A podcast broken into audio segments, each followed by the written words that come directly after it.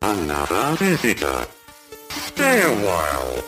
Stay forever. Ein Podcast über alte Spiele von zwei alten Männern. Stay Forever mit Gunnar Lott und Christian Schmidt.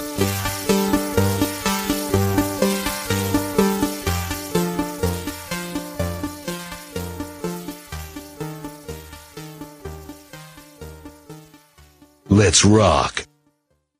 Duke findet sich, wahlweise dargestellt in Aufsicht oder aber anhand einer ins Bild ragenden, zunächst kleinkalibrigen Schusswaffe auf dem Flachdach eines Hauses wieder. Dort gilt es, mehrere Methangasflaschen zur Explosion zu bewegen, um alsdann durch eine freigesprengte Ventilatoröffnung in eine nächtliche Straßenschlucht zu gelangen. Diese ist ebenso realistisch wie aufwendig und liebevoll gestaltet. Ihr Eindruck wird durch eine Kinofassade dominiert. Aufgesammelt werden können Medikits und diverse Ammunition. Was sich im Kampf mit als bald auftauchenden, comicartig gezeichneten Tigerkatzen als durchaus hilfreich erweist um die ebenfalls pistolenbewerten Tigerkatzen umzunieten, umzunieten in Anführungszeichen, bedarf es mehr als eines Pistolenschusses. Schärfere Waffen stehen zunächst nicht zur Verfügung.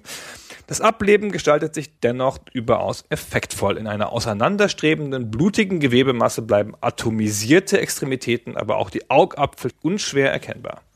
Wow. Christian, was sagst du dazu? Gunnar, hallo erstmal. Hallo Christian. Da ist ja das Spiel, um das es heute geht, schon gut umrissen mit all seinen wesentlichen Merkmalen. Es gibt Schusswaffen, es gibt Tigerkatzen und es gibt blutige Gewebemassen. Ist dir aufgefallen, wie diese Sprache changiert zwischen dem Willen zu schocken mit den Gewebemassen und so und aber andererseits, dass die Methangasflaschen sehr freundlich nur zur Explosion bewegt werden. Als würde man mit ihnen reden. Komm, explodier doch mal. Puff, oh. Wer schreibt denn sowas? Der Autor dieses Absatzes hat offensichtlich versucht, mithilfe der Sprache, die er gewählt hat, es sehr plastisch darzustellen, diese Spielsituation, die er beschreibt. Nun löse es auf, woraus stammt dieser Absatz, den du vorgelesen hast? Das ist ein Auszug aus einer Indizierungsbegründung der BPJS, also damals die BPJS, heute die BPJM. Genau, die Bundesprüfstelle für jugendgefährdende Schriften. Genau. Und die haben das Spiel Duke Nukem 3D, um das es heute geht, im Jahr 96 noch, glaube ich, oder? Indiziert. Ja, genau. Gleich nach Erscheinen relativ schnell hinterher, so. War auch jedem klar, dass das passieren würde, deswegen musste das damals noch schnell verkauft werden. da werden dann immer Begründungen dazu veröffentlicht und ich nehme mal sehr stark an, dass diese Passage und noch weitere aus dieser Indizierungsbegründung aus der Beschreibung stammen, die diesem Gremium der BPJS vorgelegt wurde. Die spielen ja das nie selbst, sondern die lassen das vorspielen und Vermutlich wird auf Basis von solcher einer oder einer ähnlichen Beschreibung dann die Entscheidung gefallen sein. Deswegen auch die Betonung auf solche Dinge wie die auseinanderstrebenden blutigen Gewebemassen und so weiter. Genau, das ist der Versuch, das sehr genau zu beschreiben. Ne? Aber dass die auseinanderstrebt, also ich kann es mir dadurch nicht besser vorstellen, ehrlich gesagt. Und außerdem, wie man Extremitäten erkennbar machen will, wenn sie doch atomisiert sind, was ja bedeutet, dass sie nicht mehr erkennbar, aber gut. Ist ja wurscht. Ja, man muss ja kein, Wir gehen jetzt nicht in die Textkritik. Doch, eine Sache wollte ich noch aus dem weiteren Text sagen, weil das nämlich so klassisch ist für die Debatte um solche Spiele. Die machen nämlich ja auch eine summarische Prüfung, sozusagen, die summieren auf, was da drin an Gewalt ist und ob das dem künstlerischen Stellenwert entspricht. Und da steht hier, dass der künstlerische Stellenwert im unteren Bereich anzusiedeln ist und deswegen die extreme Jugendgefährdung nicht aufzuwiegen vermag. Also ich stelle mir das so vor wie so eine Waage von beiden Seiten. Auf die eine Seite kommt der ganze künstlerische Wert, auf die andere Seite die ganze Gewalt wenn halt die ganze Gewalt nach unten schlägt und der künstlerische Wert nur so leichtgewichtig ist, dann wird es halt indiziert. Schön. Gut, okay. Bevor wir dann nochmal so drauf kommen, warum dieses Spiel indiziert wurde, und übrigens heutzutage ist es nicht mehr indiziert, das ist von der Liste wieder gestrichen worden. Aber lassen Sie erstmal darüber reden, was es eigentlich für ein Spiel ist, um das es hier geht. Also wir wollen über Duke Nukem reden, mit einem logischerweise ganz großen Schwerpunkt auf Duke Nukem 3D. Das ist aber, wie der Name schon fast sagt, der dritte Teil. Es gab vorher noch Duke Nukem 1 und 2. Die waren von 1991 und 93, 2D Sidescroller. Wir kommen noch ganz kurz zu denen. Aber der bei weitem wichtigste Teil ist der dritte Teil. Hm. Und zwar hat der die Bewegung in 3D mitgemacht, was zu der Zeit ja modern war, ne? 96, da waren ja schon die ersten 3D-Shooter ein paar Jahre alt.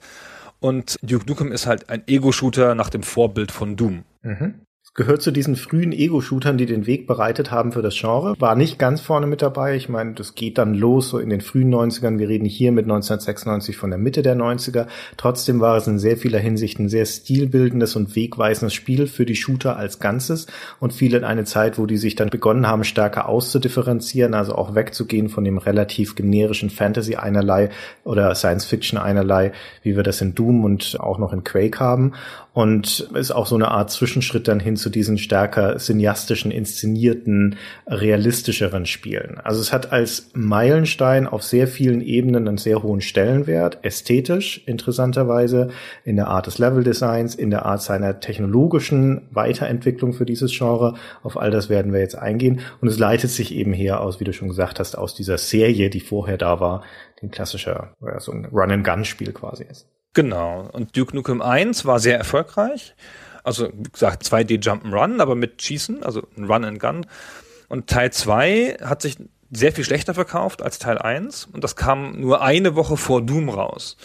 Und das war schon ein cooles Spiel, ja, aber wenn man sich das jetzt so vor Augen hält, ja, den 2D-Sidescroller gegen das große, mächtige 3D-Doom, dann sah das schon ziemlich alt aus. Und das war wohl auch eine der Sachen, warum die gesagt haben, puh, ja gut, also das ist jetzt vorbei, ja. Die Verkäufe gehen runter. Wenn wir das, das nächste Duke machen, dann müssen wir ein 3D-Spiel machen. Hm. Meine, die Duke Nukem, die ersten beiden Spiele sind reine PC-Spiele. Sidescroller sind ja ein, oder Plattformer ein riesiges Genre auf den Konsolen. Wir haben damals in unserer Commander Keen-Folge schon drüber gesprochen, dass es auf dem PC eher selten war. Ja, Commander Keen mit Sicherheit die wesentliche Serie damals von It Software und Duke Nukem eine der Parallelen, in denen es halt viel mehr stärker um diesen Action-Aspekt und das Schießen ging und auch da schon im Mittelpunkt diese Figur des Duke Nukems als relativ stumpfer Muskelprotz mit Bürstenhaarschnitt und einer großen Wumme, der da rumläuft. Allerdings noch viel weniger stark ausdefiniert, als es dann in 3D der Fall war. Ja gut, in 2D ist ja auch nicht so viel auszudefinieren, außer der ja, Anmutung. Ja, ja das sagt ja auch nichts. Genau, da gibt's da gibt's da keine keine Sprüche, genau. Und auch dieser Duke Nukem Humor, den man ja mit Teil 3 dann sehr deutlich hat, ist da nur ganz schwach angedeutet im zweiten Teil. Gibt's mhm. ein Voice Acting im zweiten Teil für irgendwas? Nein. Nee, ne? Nur ein Satz oder so? Nee. Es sagt genau ein Wort im zweiten Teil im Intro. Ja, genau. Oder zwei. I'm back. I'm back. Ja, das sind zwei Wörter. Drei eigentlich, wenn wir ehrlich sind. Also Sprachausgabe, ja. ja 93, das ist schon nicht schlecht. Ja. Vor allen Dingen, das, das ist auch noch wichtig zu sagen, in einem Shareware-Spiel, ne? weil diese gesamte Reihe, Duke Nukem bis zum dritten Teil, sind Shareware-Spiele. Das heißt, du kriegst die erste Episode immer umsonst. Meistens hier in Deutschland über CDV oder halt auf irgendwelchen Mailboxes oder sowas oder am Schulhoftausch. Und wenn es dir gefällt, musst du die restlichen Episoden dazu kaufen. Das war ja das Modell von Apogee. Das ist ja ein Spiel von Apogee gewesen, mhm. der 1987 gegründeten Shareware-Firma, die das halt immer ganz genauso gemacht hat. Ja, ein Level vertrieben und dann haben sie wirklich, das war ja ein Direktvertrieb. Ja, die haben dann da gesessen und gehofft, dass dann Vorbestellungen reinkommen auf der Basis dieser Shareware-Version und haben die dann von Hand verschickt. Also auch bei Duke Nukem noch. Wenn du die Share-Version hattest, da war in dem Ordner immer so ein Textdokument, das hieß Order Form und da konntest du dann deine Daten eintragen, das nach Amerika schicken und es bestellen. Ich habe das nie gemacht, aber hätte man tun können. In Deutschland war das ja nicht nötig. Ne? Da gab es ja dann einen Handelsvertrieb und so. Aber auch schon damals, ja, schon damals haben die Amerikaner das direkt vertrieben und die Deutschen das über Handelsketten. Ich habe das schon mal erzählt in einem anderen Podcast, glaube ich, bei ähnlicher Gelegenheit, dass CDV das für fünf Mark vertrieben hat, die Shareware-Version. Ja, genau. Also schon die Diskette mit der Shareware-Version, genau. Hat man in Deutschland noch ein Geschäft draus gemacht. Ich bin nicht so ganz so firm in der Geschichte von CDV, aber ich bilde mir ein, dass die am Anfang ihr Geschäft, wie du sagtest, damit gemacht haben, die Shareware-Versionen zu verkaufen, nicht aber die Vollversionen, also zumindest ganz am Anfang nicht. Das kam dann später dazu als Geschäft. Genau, das kam später dazu. Anfangs haben sie die vertrieben, genau. Die haben ja immer so äh, Sammlungen gemacht, am Anfang mit allen möglichen Shareware-Spielen drauf und so. Und dann war sozusagen der Wert, wofür man dann Geld bezahlt hat, war die Kuration der Sammlung. Und dann hast du dafür das halt gekauft und konntest du halt später noch bestellen. Ich glaube, das konntest du schon auch bei denen bestellen dann. Der Wert war eher, es überhaupt zu bekommen, um ehrlich zu sein. Genau, ja, das war also diese Sammlung zu kriegen, genau. Ja. Das war wie eine legale Raubkopiesammlung. Toll, naja. lauter verschiedene Spiele und so. ja. Ja. Genau. Wir haben, haben wir schon gesagt, es war 1996, als das passiert ist. Das fing im Januar an, dieser Vertrieb dieser Shareware-Version, und dann kam das ein paar Monate später auch als vollständige Version. Die haben hinterher erzählt, sie hätten 50.000 Vorbestellungen gehabt. Also ich glaube nicht, dass das eine exakte Zahl ist, aber das war deren Pi mal Daumenzahl. Und hätten die dann tatsächlich aus ihrem Hauptquartier raus 50.000 Stück verschickt in den ersten Wochen, bevor sie sich da professionalisiert haben mit. Von Duke Nukem 3D meinst du oder vom ersten? Von Duke Nukem 3D. Von Duke Nukem 3D, okay, gut. Genau, also das war wohl schwierig so für die Organisation. Also da mussten halt auch Programmierer mal mit Sachen verschicken und so. Hm wir müssen nicht wahnsinnig viel über diese ersten beiden Duke Nukem Sidescroll-Dinger sprechen, weil die waren nicht schlecht. Ne? Ich habe die gerne gespielt damals. Die waren sogar ein klein bisschen taktisch. Die hatten dieses sehr interessante Element, fand ich, dass viele Dinge von oben ins Level reingefallen sind. Also gerade Gegner, aber zum Beispiel auch Kästen und Bonusgegenstände und sowas. Das heißt, wenn du nach oben gesprungen bist oder nach oben geguckt hast, sind tendenziell noch Sachen runtergefallen, die vorher nicht zu sehen waren. Und je höher du im Level auch gestiegen bist, ja, die hatten auch vertikal angeordnete Level, desto mehr Dinge sind da reingefallen. Echt ganz interessant, sieht man ganz selten, dass das Plattformer sonst so machen. Aber ansonsten ist es auch nicht wahnsinnig bemerkenswert, diese beiden Spiele. Aber 93, wie gesagt, durch Goodman 2 war jetzt nicht mehr so der große Hit, wie du schon sagtest. Und dann kam zeitgleich das Doom raus und zeitgleich kam noch ein anderes wichtiges Spiel raus in unserer Geschichte. Insgesamt global gesehen relativ unwichtig, aber für unsere Geschichte ist es relativ wichtig. Und das hieß Ken's Labyrinth. Sagt ihr das was? Ist das wirklich ein Spiel gewesen? Ich dachte immer, das wäre nur eine Demo-Version gewesen, also ein Testlauf. Nein, nein, das war ist ein Spiel. Ich habe das sogar, ich habe das gekauft. Nein. Bei CDV, glaube ich, gab's das oder bei irgendeinem anderen Shareware-Anbieter hier in Deutschland hatten die es tatsächlich auch im Vertrieb und ich habe es gekauft. Ja. Ach nein, das habe ich nie gesehen. Das ist ja ein historisch wichtiges Artefakt. Ja, wenn man so möchte. Mit Packung und so? Oder war das auf so einer Diskette? Nee, das war in so einem Papierumschlag, wo die Diskette drin ist. Weißt du, so da gab es damals im Papierwarenladen gab es dann so Regale, wo du diese Dinger kaufen konntest, in so ähm, Kartonumschlägen, wo dann einfach eine 525er Diskette drin war. Am Anfang später ein 3,5er Disketten. Und ich glaube, eine solche war das, wo ich dann auch das Ken Labyrinth gekauft habe. Okay, äh, das ist ja ein historischer Vorläufer sozusagen von Ken Silverman. Also ich dachte wirklich, das gab's gar nicht. Das ist ja interessant. Doch, doch, doch. Ja, erzähl mal, was das für ein Spiel war. Also das ist halt die erste Iteration der Duke Engine sozusagen. Sozusagen, genau. Das gibt's diesen Ken Silverman, den du gerade schon erwähnt hast. Und der galt mal eine Zeit lang, für eine kurze Zeit lang in der Branche als ein ähnlich begabtes Talent wie der John Carmack bei It Software. Ja, John Carmack, das große Programmiergenie, Vater der Doom Engine, der Quake Engine und so weiter. Heutzutage macht er VR und schießt Raketen ins All. Und damals in den 90ern, also, also diese 3D-Engines dann auf einmal sehr populär waren und eine Art Wettrennen eingesetzt hat, wer die nächste bessere 3D-Engine erschafft, da tauchte dieser Ken Silverman Silverman plötzlich auf mit diesem Spiel Ken's Labyrinth bei Epic Mega Games, also bei dem großen Konkurrenten von Apogee. Das waren die beiden großen Shareware-Firmen da quasi in den USA. Und Epic Mega Games hatte also dieses Ken's Labyrinth, was eine Art Fingerübung für eine ganz krude, rudimentäre 3D-Engine von diesem damals 18-jährigen Ken Silverman mehr. Der hatte das eigentlich programmiert für seinen großen Bruder, der die ganze Zeit Wolfenstein 3D gespielt hat. Und um dem sozusagen zu zeigen, dass er ihm eine coole Alternative bieten kann, hat er sich dann beigebracht, eine 3D-Engine zu programmieren und hat ein relativ simples Spiel gemacht, wo man einem Labyrinth rumläuft, wie bei Wolfenstein 3D in so Kachelraster, so alles aus Blöcken aufgebaut ist. Und das ist relativ gewaltfrei. Ich glaube, du schießt da mit irgendwelchen Bällen oder sowas auf so Cartoon-Dinger. Du bist ja auch ein Hund, oder nicht? Oder sowas? Weiß ich auch nicht. Ich kann mich da überhaupt nicht mehr daran erinnern. Also es ist irgendwie sehr kindisch jedenfalls. Ja, genau. Es ist halt ein albernes Spiel so. Ja. Aber wie abgefahren. Was das für Leute sind. Hast du so einen Bruder, der ein Genie ist, heimlich und es dir nicht sagt. Dann spielst du ein bisschen Wolfenstein. Und dann macht der, ach, guck mal, was hab ich gebaut hier. Hm, zack. Passiert mir nie. Ah, der Ken Silverman, der hat seine Zeit, als er dann aus der Schule kam, bevor er an die Uni gegangen ist, genutzt, um vergleichsweise kurze Zeit in der Spielebranche zu bleiben. Das waren nicht mal sechs Jahre. Und in denen aber hat er einen großen Fußabdruck hinterlassen, weil er nämlich auf der Basis von diesem Ken's Labyrinth dann im Prinzip oder als Weiterentwicklung davon dann die sogenannte Build Engine gebaut hat. Und das wiederum ist die Engine, auf der Duke Nukem und seine ganzen Ableger basieren. Und weil das eine Engine war, mit der man vergleichsweise fortschrittliche Dinge tun konnte für damalige Zeit, ist dieses Zusammenspiel aus dem, was die Technologie kann und dem, was die Leute bei Apogee dann damit gemacht haben, in Duke Nukem dieser Meilenstein dieser 3D-Shooter-Geschichte geworden. Der ist quasi der Erfinder des interaktiven Sprites, also das, was in Duke Nukem schon sehr groß kam und später ja noch, dass man halt an irgendeine Wand gehen konnte und da ist irgendwas in der Textur, zum Beispiel eine Slotmaschine oder ein Verkaufsautomat oder so, und dann tippt man dagegen und dann passiert da was, also eine Veränderung in diesem Sprite. Das war das erste Mal in Ken's Labyrinth. Das waren Glücksspielautomaten tatsächlich. Genau, da waren nämlich Glücksspielautomaten drin, Slot Machines, genau. Also das ist ja letztendlich eine Textur.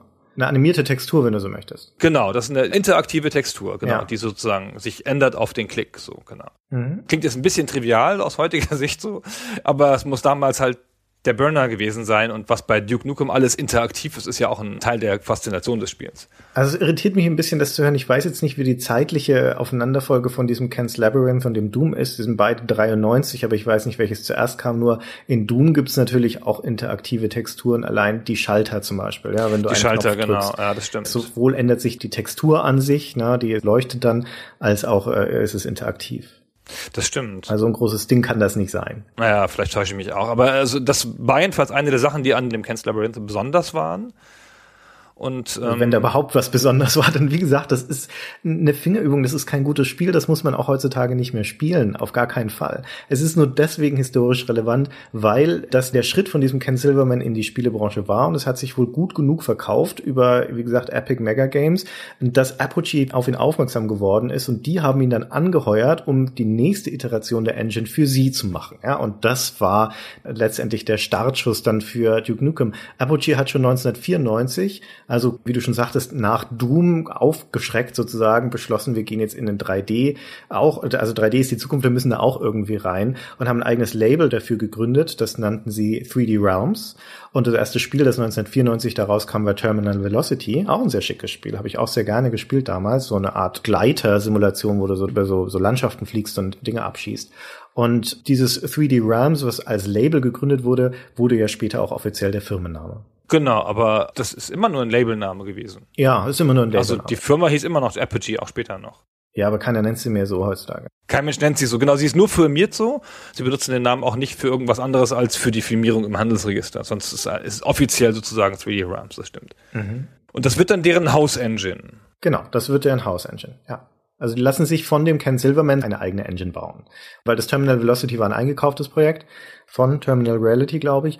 Und die lassen sich dann eine eigene Engine bauen, um damit selbst 3D-Spiele zu machen und nehmen dafür, aus welchen Gründen auch immer, ich weiß es ehrlich gesagt nicht so genau, dann diesen Helden Duke Nukem aus ihrer existierenden Serie. Vielleicht, weil es schon eine etablierte Marke ist. Vielleicht bietet es sich auch einfach an, weil es ein Actionheld ist, ja, der schon geschossen hat im, in dem Plattformer, der also dann quasi transferiert wird jetzt in die dritte Dimension. Wie dem auch sei, jedenfalls nehmen sie das also her. Und aus dieser Synthese zwischen dieser neuen Engine, die da gebaut wird, und diesem Charakter entsteht dann dieses Werk Duke Nukem 3D, das sich auch wirklich erklären lässt in seiner Gesamtheit, in erster Linie aus der Kombination von diesen beiden Einflüssen. Charakter plus Technologie. Genau, das sagst du so einfach, aber das ist natürlich eine Riesensache gewesen dann, weil der George Broussard, einer der beiden Gründer von Apogee, der andere war Scott Miller, Schulfreunde, die auch zusammen in Burgerketten gearbeitet haben und solche Sachen.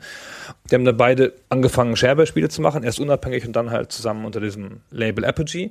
Und der George Broussard hat mal erzählt, sie wollten eigentlich eine Art Doom-Clone machen. Also jetzt nicht das Spiel einfach nachmachen, sondern halt einen Feature-Clone von Doom. Also ein Spiel machen, das dieselben Dinge kann. Also fangen ja viele Spiele an, heutzutage auch, und das ist ja nicht falsch, dass man erstmal beginnt mit einem Feature-Set eines bekannten Spiels, von dem man schon ungefähr weiß, was halt funktioniert, und dann versucht man davon entweder abzuweichen oder darauf zu optimieren.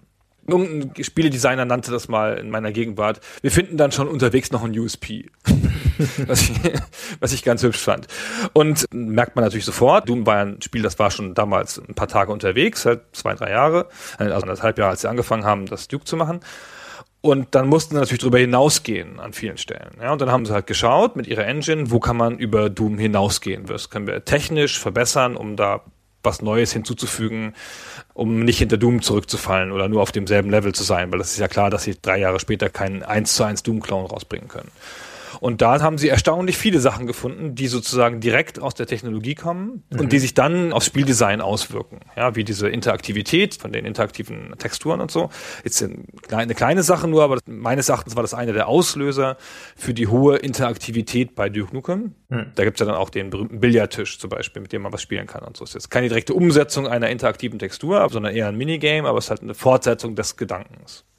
Ja. Und dann ist die Engine natürlich sektorbasiert. Erklär doch mal, Christian, was das bedeutet.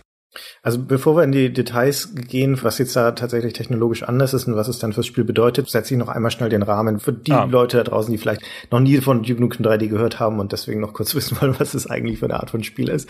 Na, also ein Shooter, das so viel wird man sich inzwischen gedacht haben, ein Ego-Shooter, um genau zu sein und das nutzt diese Figur des Duke Nukem, den ich vorher schon beschrieben habe. Also man kann man sich jetzt einfach mal für den Moment vorstellen als einen relativ stumpfen Actionheld im Sinne von einem Arnold Schwarzenegger oder Jean-Claude Van Damme, wie auch immer. Na, also viele Muskeln und viele Waffen. Und der rennt durch eine dystopische Variante der realen Welt, die von Aliens überfallen wurde. Genauer gesagt ist er in Los Angeles und der ist auch die meiste Zeit in Los Angeles und Umgebung unterwegs, wenn er nicht gerade auf irgendwelchen Raumstationen am Mond oder im, im All unterwegs ist. Und das ist eine relativ kuriose äh, sagen wir mal, Parallelrealität, weil vieles von den Dingen, die auf der Erde spielen, ist erkennbar die Mitte der 90er, sogar mit Anspielungen auf reale Ereignisse dieser Zeit. Gleichzeitig gibt es aber fortgeschrittene Technologie, wie zum Beispiel Raumstationen und Mondbasen und eben auch Technologie, was die Waffen angeht, wie eine Eiskanone und diesen Schrumpfstrahl, über den wir später noch reden müssen und so weiter. Jedenfalls wird also diese Welt mir nichts, nichts von Aliens angegriffen, die tierische Gestalt haben und die alle Frauen auf der Welt entführen, um sie ähm, zu schwängern und zu benutzen als irgendwelche Träger für ihre eklige Alienbrut. Das kann natürlich so ein Turbo-Macho wie der Duke nicht auf sich sitzen lassen. Und noch dazu, wo sie am Anfang, wie wir es vorhin geschildert haben, auch noch sein Raumschiff oder was auch immer da er da mit dem der unterwegs ist, abschießen. Ja, und dann landet er also in den Straßenzügen von Los Angeles, schnappt sich die erste Waffe und dann geht's los. Ja, dann werden Aliens gekillt. Hm. Ist das jetzt nicht Teil des zweiten Aspekts, also der Charakterdiskussion? Weil eben haben wir so ein bisschen angefangen mit Technik und Charakter und.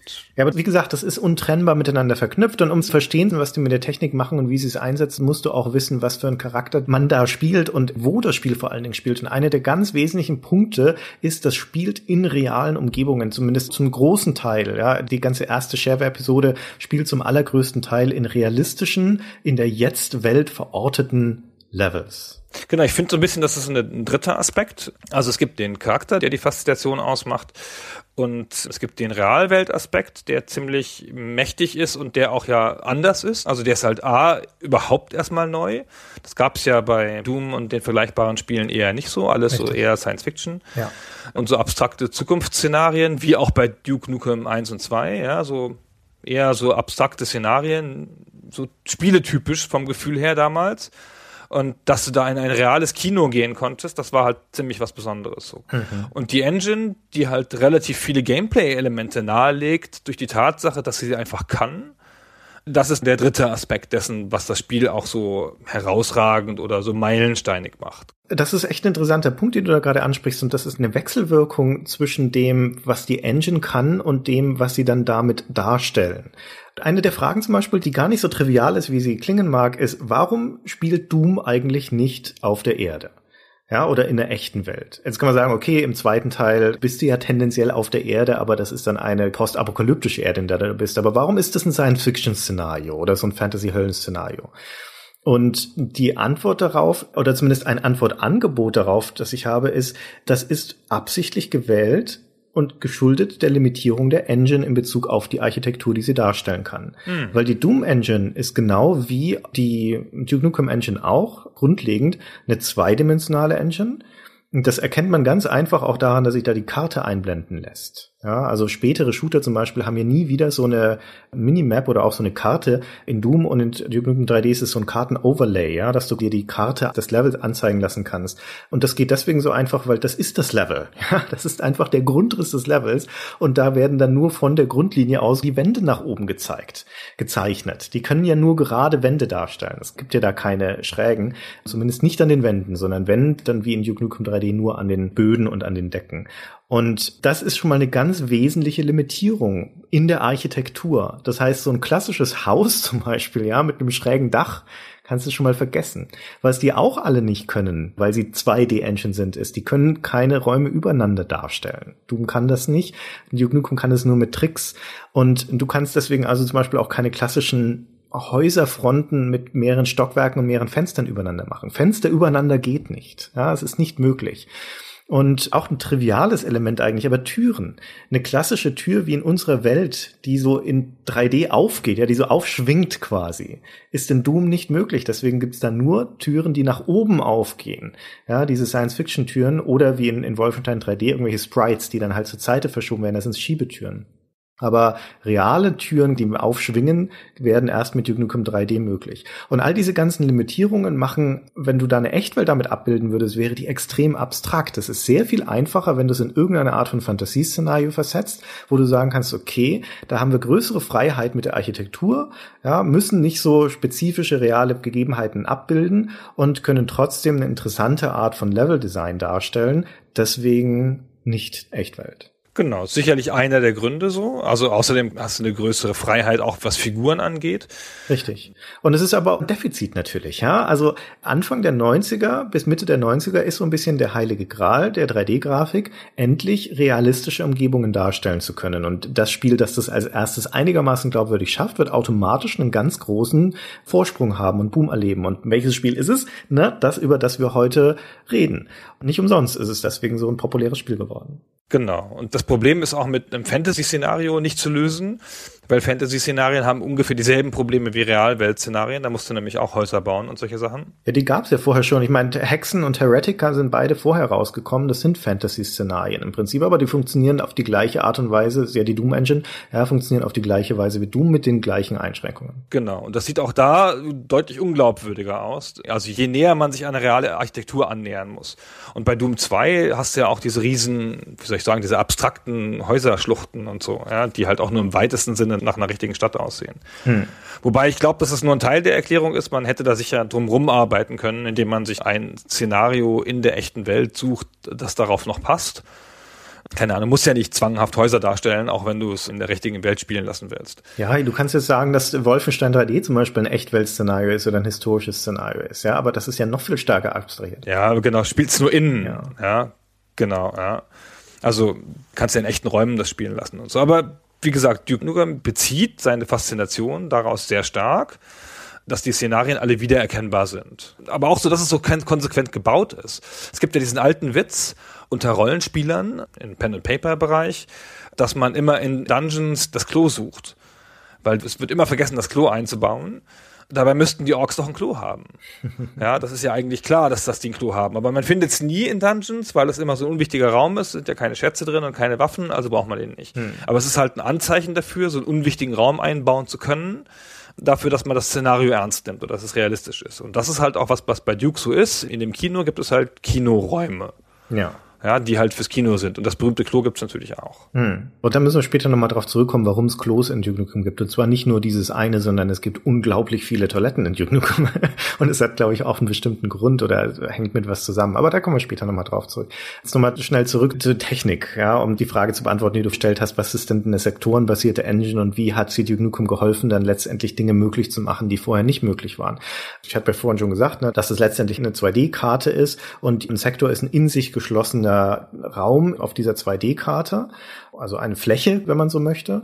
Und diese Sektoren werden aneinandergereiht oder können auch ineinander stecken. Und die Engine berechnet dann im Prinzip die Sichtweite auf Basis von welche Sektoren miteinander verbunden sind. Aber das Wesentliche bei dieser Build-Engine ist, dass die Werte, die Variablen der Sektoren veränderbar sind in Echtzeit. Und das heißt, es erlaubt Bewegungen. Das ist etwas, was die Doom-Engine nicht kann. Die Struktur des Levels bei Doom wird vorher berechnet. Das ist damit unveränderbar. In der Build Engine sind die Sektoren flexibel und können verschoben werden. Das heißt, eine Tür, die aufschwingt, ist damit möglich, weil die Tür an sich ein Sektor ist, eine in sich geschlossene Fläche, und die kann aber noch bewegt werden. Und noch ganz andere Dinge werden damit auf einmal möglich, was die Bewegung in der Welt angeht. Ein zweites Element, das ganz wesentlich ist für eine viel variablere Architektur, auch wenn es eine Kleinigkeit sein mag, ist das, was ich vorhin schon kurz erwähnt habe, nämlich die Schrägen. Dass äh, bei Duke Nukem Schrägen zumindest an der Decke und an dem Boden möglich sind. Also es gibt keine schrägen Wände, aber man kann Rampen im Level bauen, ja, also nach oben und nach unten und so weiter. Und damit ist doch erstaunlich viel vielfältigere Architektur schon möglich zeigen sie auch sofort. Im ersten Level zeigen sie gleich schräge Flächen, um klar zu machen, wo wir hier sind, nämlich in einem Spiel mit schrägen Flächen. Wie super. Ja. Also allein das erste Level, dieses Kino-Level, das du gerade schon beschrieben hast, ne, das fährt jede Menge Dinge auf, bei denen sofort ohne große Umschweife klar ist, in diesem Spiel gibt es Dinge, die habt ihr vorher noch nicht gesehen. Ganz am Anfang hast du diesen Einstieg schon beschrieben, dass man auf einem Dach startet und dann durch einen Luftschacht nach unten fällt in diese Straßenschlucht. Und auch da kann man sich schon fragen, was ist denn das für ein Quatsch? Wofür soll das gut sein, dass der vom Dach erstmal runter auf die Straße dann geht? Ja, warum lässt mich nicht gleich unten anfangen? Aber es geht direkt am Anfang schon darum, diese Vertikalität darzustellen. Ne? Vergiss die zweidimensionalen Scheißlevel, wo du immer auf einer Ebene unterwegs bist, wie in Wolfenstein oder zum großen Teil auch noch in Doom. Bei uns geht's auch nach oben und nach unten. Nicht nur, dass du dich mit Level-Architektur nach oben, nach unten bewegst, nein, du hast auch fliegende Gegner drin, die sich nach oben und unten bewegen und Duke selbst kann auch noch fliegen, wenn er sich ein Jetpack umschnallt. Ja? Also es geht in wirklich alle Richtungen und das in einer Engine, die nicht 3D ist in dem Sinne, dass du da frei nach oben und unten schauen könntest, sondern das läuft nur über so eine Art gefälschten Blickwinkel, wo du dann nach oben, nach unten schauen kannst in einem gewissen Grad, aber dann verschiebt sich die Perspektive so komisch. Ja, das sieht dann irgendwie sehr seltsam aus. Eigentlich ist die Engine gar nicht dafür gebaut, dass du nach oben und unten schaust. Sie lässt aber die Bewegung zu, auch in dieser Achse. Genau. Und wie irrsinnig das ist. Also wie irrsinnig das Gefühl schon am Anfang ist. Das Spiel führt dich ja sofort, also erstmal runter und dann sofort wieder ein kleines Stück hoch auf so eine, so eine Ablagefläche an einem Haus. Also es fährt das halt alles gleich auf, ja, diesen ganzen technischen Anspruch, den es auch hat. Und das ist ja auch ein Level, in dem man später noch Multiplayer spielt. Und dann fliegen einem die Leute die ganze Zeit um die Ohren. Ja, dann nutzt man das halt ganz, ganz stark als Element dass man halt sich jetzt an höhere Räume bewegen kann. Es gibt ja auch geheime Räume, die man nur mit Jetpack erreicht und so. Schon im ersten Level, die man aber dann erst im Multiplayer sieht. Also überhaupt ist so gut eingesetzte Vertikalität in Ego-Shootern ist was, was es gar nicht so häufig gibt. Hm. So, also relativ viele Shooter sind noch flach. Also bewegen sich auf einer Ebene und dann gibt es natürlich mal klar, klettert man mal einen Turm hoch und so, ja. Aber dass das halt die ganze Zeit ein Spielelement ist, dass man sich sozusagen gegeneinander bewegt, ist, glaube ich, auch einigermaßen komplex. Das ist übrigens ganz interessant, weil Crisis 3 hatte im Game Design Dokument in der Anlage als Ziel, das ein sehr vertikaler Shooter zu werden, als Kernelement. Nee, das zweite. Welches war das, das in New York spielt? Weiß ich nicht, ich habe die Serie nicht gespielt. Ich glaube, es war das dritte. Zwei oder drei, drei jedenfalls, ja. Das sollte halt mit Absicht in New York spielen, mit den Wolkenkratzern, dass es ein rein vertikales Spiel ist. Und das ist ja dann gar nicht geworden. Ja, du bewegst dich immer nur diese Straßen lang und kommst kaum mal in Gegenden, wo du höher bist oder tiefer bist als Gegner. Also ist auch wohl auch heute noch schwierig. Ja, ist ja auch vernünftig so, weil Vertikalität macht ja in der Regel keinen Spaß in Shootern, weil es der Bewegung des Charakters widerspricht und auch der Blickweise von den Menschen widerspricht. Ja, wir bewegen uns ja in der Regel vor, zurück, links, rechts und schauen auch in diese Richtungen. Ja, auch unsere ganze Physis ist darauf ausgerichtet, dass wir nach vorne gucken oder vielleicht nur nach links und rechts, aber nicht so sehr nach oben oder nach unten. Und die Bewegung im Shooter ist eben meistens auf dieser 2D-Ebene und die, die, Sicht vor allen Dingen auch und dementsprechend ist es auch sinnvoll, die Levels so zu gestalten.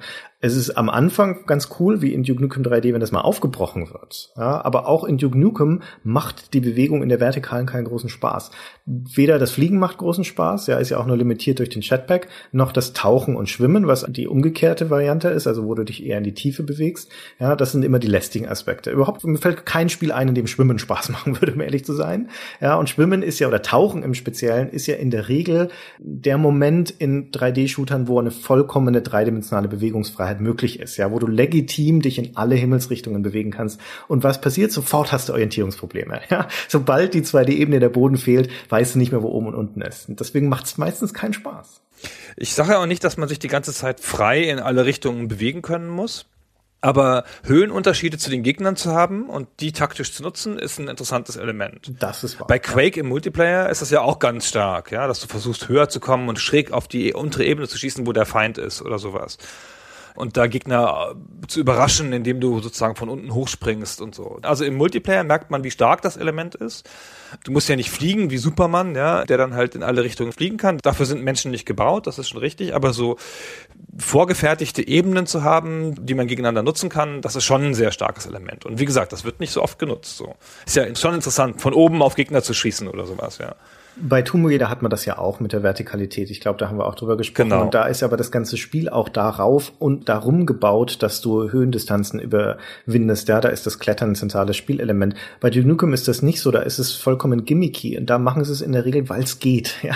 Und bei Duke Nukem 3D ist ganz, ganz vieles in dem Spiel wird gemacht, weil sie es können. Ja, wenn man überhaupt eine Sache als große Überschrift über Duke Nukem drüber schreiben wollte, dann wäre es, weil es geht.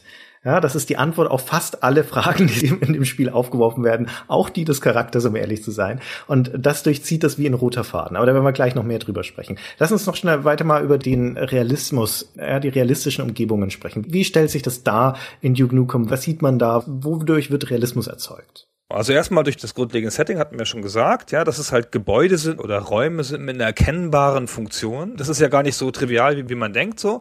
In Doom weißt du nicht, wofür die Aliens diesen Raum benutzt haben. Ja, ist dir völlig unerklärlich. Ist das eine Alien-Küche ja, oder ein Alien-Schlafzimmer? Ja, weißt du alles nicht. Es alles sieht für dich alles gleich aus, hat doch nicht so richtig Sinn so. Manchmal bist du im Raumschiff, dann sieht man irgendwas wie eine Brücke aus oder so, aber im Prinzip nicht so. Und hier haben die Räume wirklich eine Funktion und dann kannst du dechiffrieren, wo du bist. Ja, also auch so bin ich jetzt wahrscheinlich im Kinosaal oder so, da bist du wahrscheinlich der größte Raum. Ja, vielleicht ist hier der Shootout. Da hast du eine ganz andere Art von Zugang zur Welt und du bringst viel mehr Wissen mit über die Welt, was auch einfach gesund ist natürlich, weil der Charakter müsste das Wissen ja auch haben. Ja, du steuerst einen Charakter, der das Wissen über eine Welt hat, wahrscheinlich, weil er darin wohnt oder darin sich halt bewegt und äh, du weißt es halt nicht, das ist immer sehr komisch, finde ich. Also wirft mich immer so ein bisschen raus. Und bei Duke führt das einen so ein bisschen zurück. Und dann kannst du diese Welt, das ist halt auch dieser neuen Engine im positiven Sinne geschuldet, kannst du sie verändern. Mhm. Wir hatten schon vorher gesprochen über Minigames, wo man halt an ein Billardspiel kommt und dann da wirklich auch einen Stoß machen kann, also nicht wie in der Billardsimulation, aber immerhin. Aber in dem Spiel kann man die Level-Architektur verändern, indem man halt eine Explosion auslöst und dann plötzlich ein Weg frei wird. Manchmal passiert es auch ohne dein Zutun, wie auch wieder in diesem ersten Level zum Beispiel. Gehst du durch dieses Kino, dann passiert ein Erdbeben, da wir sind immer in Los Angeles, und dann reißt da eine Spalte in diesem Gang, in dem du da gerade bist, auf und in der Wand öffnet sich eine Kluft. Einfach mal so, ne? nur als Effekt. Ja, genau. Das ist ja fast ein bisschen eine, eine ganz kleine Vorschau auf den Scripted Event, der später in Half-Life dann noch so eine Riesenrolle spielt. Kann man das sagen oder ist das zu weit hergeholt? Doch, doch, das ist so, richtig. Genau, ne? Also das ist, hat dazu inszenatorische Elemente, du kommst halt irgendwo hin, dann löst es was aus. In der Regel nur, um einen Gag zu machen oder um einen grafischen Effekt zu machen. Es gibt doch diese berühmte Stelle, wo man das Gebäude von It Software sieht und dann rumpelt es alles und dann kommt ein Erdbeben und dann sagt Duke, was wir damals schweinewitzig fanden. I ain't afraid of no Quake. Weil damals war ja schon klar, dass Quake rauskommen würde und dass es wahrscheinlich das fortgeschrittenere Spiel sein würde als Duke. Mhm. Und es hat einen als Spieler total mitgenommen und gepackt, weil diese Kontroverse war so wichtig. Wir waren halt entweder Quake-Fans oder Duke-Fans. Also gespielt haben wir beides natürlich, wir sind ja nicht bescheuert. Aber noch lange, als Quake sich schon quasi etabliert hatte, gab es eine Duke-Fanszene, die halt im Multiplayer lieber Duke gespielt hat. Und ich war auch immer jemand, der gesagt hat, okay, lass uns Quake spielen, lass uns Duke spielen. Ach komm, wir spielen Duke. ja, eigentlich ist das bessere Spiel. Ich mochte Duke auch immer wesentlich lieber als Quake. Ja, der Quake ist auch viel anstrengender mit dieser ganzen Vertikalität. Oh, fürchterlich, ey. Genau. Und Duke war viel beherrschbarer und so. Auf verschiedene Arten. Und auch viel manipulierbarer. Jedenfalls diese inszenierten Mini-Events, die dann gekommen sind, das war auch sehr besonders, sehr filmhaft auch auf seine Art. Hm. Ah, das ist, wie du schon sagtest, was die Realitätsnähe angeht oder die Darstellung, Erzeugung von einer realistischen Atmosphäre. Das ist quasi ein Dreischritt, den Duke Nukem macht, nämlich das eine, wie du sagtest, das wählt Orte, die erkennbar realistisch sind, die sinnhaltig sind und die wiedererkennbar sind. Das ist die statische Kulisse. Als zweites Element bringt es Leben in diese Kulisse hinein, indem da Dinge passieren, die ähnlich sind, wie man sie in der echten Welt kennen würde. Und sei es nur Kleinigkeit, dass da Wassertropfen zum Beispiel herabtropfen oder dass da Ratten herumhuschen und quieken in diesem Kino oder in irgendwelchen Lagerräumen und so weiter. Dass da Scheinwerfer, Lichtkegel sich bewegen und so weiter. Es ist auch viel Details, mit denen diese Welt bevölkert wird, wie die Plakate, die Bilder an den Wänden, die Zeitschriften, die rumhängen, die Mülltonnen auf der Straße und so weiter. Also, dass diese Kulisse quasi bevölkert wird mit bewegten und unbewegten realistischen Dingen. Und der dritte Schritt und der ganz wesentliche ist, dass es nicht nur realistisch aussieht, sondern dass auch sich diese Kulisse so verhält, wie man sie in der Realität erwarten würde. Und das sind wir bei dieser Interaktivität, die du schon geschildert hast, dass man mit Dingen, die in dieser Welt sich befinden, Sachen anstellen kann, die den Erwartungen entsprechen. Da ist ein Lichtschalter. Ich erwarte, ich kann da draufdrücken, dann geht das Licht an. Genauso ist es in Nukem. Da ist eine Tür, die kann ich öffnen. Aber auch so Dinge wie, da ist ein Baum. Was passiert, wenn ich mit einem Raketenwerfer drauf schieße oder irgendeiner Weise Feuer erzeuge? Dieser Baum fängt an zu brennen und brennt ab. Und das hat man so noch nicht gesehen vorher. Also zumindest nur in wesentlich geringerem Maße. Ich meine, auch Apogee hatte als Vorläuferspiel wiederum, glaube ich, nicht von, oder doch von ihnen selbst, ich bin mir nicht ganz sicher, dieses äh, Rise of the Triad 1994, in dem Dinge schon angelegt sind, die du in Jugendkum auch siehst. Auch da konnten sich Sektoren schon bewegen. Das waren da halt noch diese großen Säulen, die da sich bewegt haben im Spiel. Auch da gab es schon zerstörbare Fensterscheiben zum Beispiel. Aber in der viel größeren Konsequenz und vor allen Dingen in der Verortung in realistischen Räumen finden wir es erst in Duke Nukem 3D. Und auch dieses Sektorensystem ist ja nochmal auf die Spitze getrieben, indem du zum Beispiel auf ein Fließband steigen kannst oder in eine Bahn einsteigen kannst. Es gibt mhm. ja einen ganzen Level, der eine U-Bahn ist. Rabbit's Transit heißt der. Das ist genau. eine Untergrundbahn, ein wahnsinnig beliebter Multiplayer-Level wo du auch von dieser Bahn überfahren werden kannst, was ja auch mal super ist. ja, also du kannst da reinsteigen und fährst du in der Bahn, so ein bisschen wie später in Half-Life, ja, kannst du rausgucken während der Fahrt. Und wenn du da halt davor trittst, kannst du überfahren werden. Mhm. Das verhält sich, wie ein Element in der echten Welt sich verhalten sollte. So. Das ist halt so ein Zwischenspiel aus dem, was die Engine von Haus aus kann und dann halt die logische Realwelt-Anwendung dafür. Und ich glaube auch tatsächlich, dass das so ist, wie du sagst, dass es so entstanden ist, so, okay, was kann man mit so einer Engine machen? Hm? In welche Richtung geht das? Okay, das muss sich bewegen können. Wir machen mal Raum über Raum und so. Und dass daraus die Anwendung im Gameplay gesucht worden ist. Mhm. Die ja manchmal auch tatsächlich nur ein Gag ist, ja. Und manchmal ist es halt total sinnvoll, wie halt diese U-Bahn, die ein cooles Element ist, auch den Level sehr prägt und das Spiel da drin sehr ändert. Und manchmal ist es halt auch einfach nur ein Gag, dass irgendwas aufgesprengt wird und irgendwas passiert oder so. Oder dass man irgendein vorbeifliegendes Flugzeug abschießen kann. Ja, es mag sein, dass es ein Gag ist und häufig ist es das wirklich, aber es ist mehr als das, es ist eine Demonstration. Es ist eine ständige, immer wiederkehrende Demonstration dem Spieler gegenüber, dass es geht. Na, sei es die Explosionen, wo die Levelarchitektur zum Teil aufgesprengt wird mit dem Erdbeben, wo sich eine Spalte öffnet, wie auch immer. Was das Spiel da sagt, ist, wir können die Festgefügtheit der Levelarchitektur auflösen. Ja, das, was du aus Doom, äh, Wolfenstein und so weiter aus allen Spielen vorher gelernt hast, dass ein Level in sich unveränderlich ist, festgefügt ist, vergiss das, lösche es aus deinem Kopf, diese Zeiten sind vorbei. Bei uns kann sich das Level verändern. Und das führt Duke Nukem genüsslich immer und immer wieder vor. In Level 2 zum Beispiel sprengt man ein abbruchsreiches Gebäude, das dann so in sich zusammenfällt. Oder in der ersten Episode im fünften Level, das ist so eine Art Canyon, da kommst du dann an einen Vorsprung, da steht ein Markierungsstein, San Andreas Graben, ja, und sobald du da hintrittst, kommt dann ein Erdstoß und die gesamte Felswand, die dir da gegenübersteht in diesem Panorama, kracht auf einmal in sich zusammen. Ja, das klingt jetzt, wenn ich so das beschreibe, imposanter als es ist. In der Engine heißt es halt nur, dass dann in einzelnen Blöcken das nach unten gefahren wird sozusagen. Aber dazu rückelt der Bildschirm und es sind so Knallgeräusche und ja, das Level ändert sich dadurch fundamental oder ein Teil des Levels, weil da auf einmal halt Dinge zugänglich sind, die es vorher nicht waren. Oder in der zweiten Episode ist man in so einem äh, in einer Raumstation unterwegs oder na, es nennt sie nennt sich Lunar Reactor, also es wird vermutlich so ein Kraftwerk sein sprengt diesen Reaktor und danach ist es wie in so einem Hollywood-Film, dann explodiert der gesamte Gang so nach und nach hinter dir, wenn du da quasi rausspurtest noch. Und das alles geht. Und weil es geht, macht es das Spiel auch ständig. Der Mythos der Entwicklung ist ja so, dass die das alles irgendwie so ad hoc, ohne Plan entwickelt haben. Gut möglich. So jeder durfte mitreden in so einem demokratischen Setting. Ich kann das nicht glauben eigentlich, aber das Spiel wirkt ein bisschen so an manchen Stellen. Das Spiel wirkt überhaupt wie, da dürfen sich drei Leute einfach alles wünschen und hinterher kommt alles rein. alles, was sie sich gewünscht haben. Ja, Nutten und Koks und alles. Und das Spiel wirkt ein bisschen so tatsächlich, als wären manche Sachen einfach nur gemacht, um sie zu machen, weil man es halt kann. Aber so kann man doch eigentlich keine Spiele machen. Spiele sind doch viel zu komplex. Du hast ein Testprozedere, also weißt du, das eine Element hat Auswirkungen auf das andere. Und wenn du das dann einbaust, dann geht das andere nicht mehr, was halt so typisch ist bei Spielen. Ja. Hm. Also würde mich sehr wundern, wenn es wirklich so ohne Planung gegangen ist. Aber sie sagen das sehr griffig so und man glaubt denen ja auch, also spezifisch dieser Firma 3D Rams, die hinterher 15 Jahre lang an einem Spiel rumgewerkelt hat, erfolglos, denen glaubt man, dass das offenkundig ihr Ding ist. Also die haben dann so während Zigarettenpausen sich neue Features ausgedacht noch und so.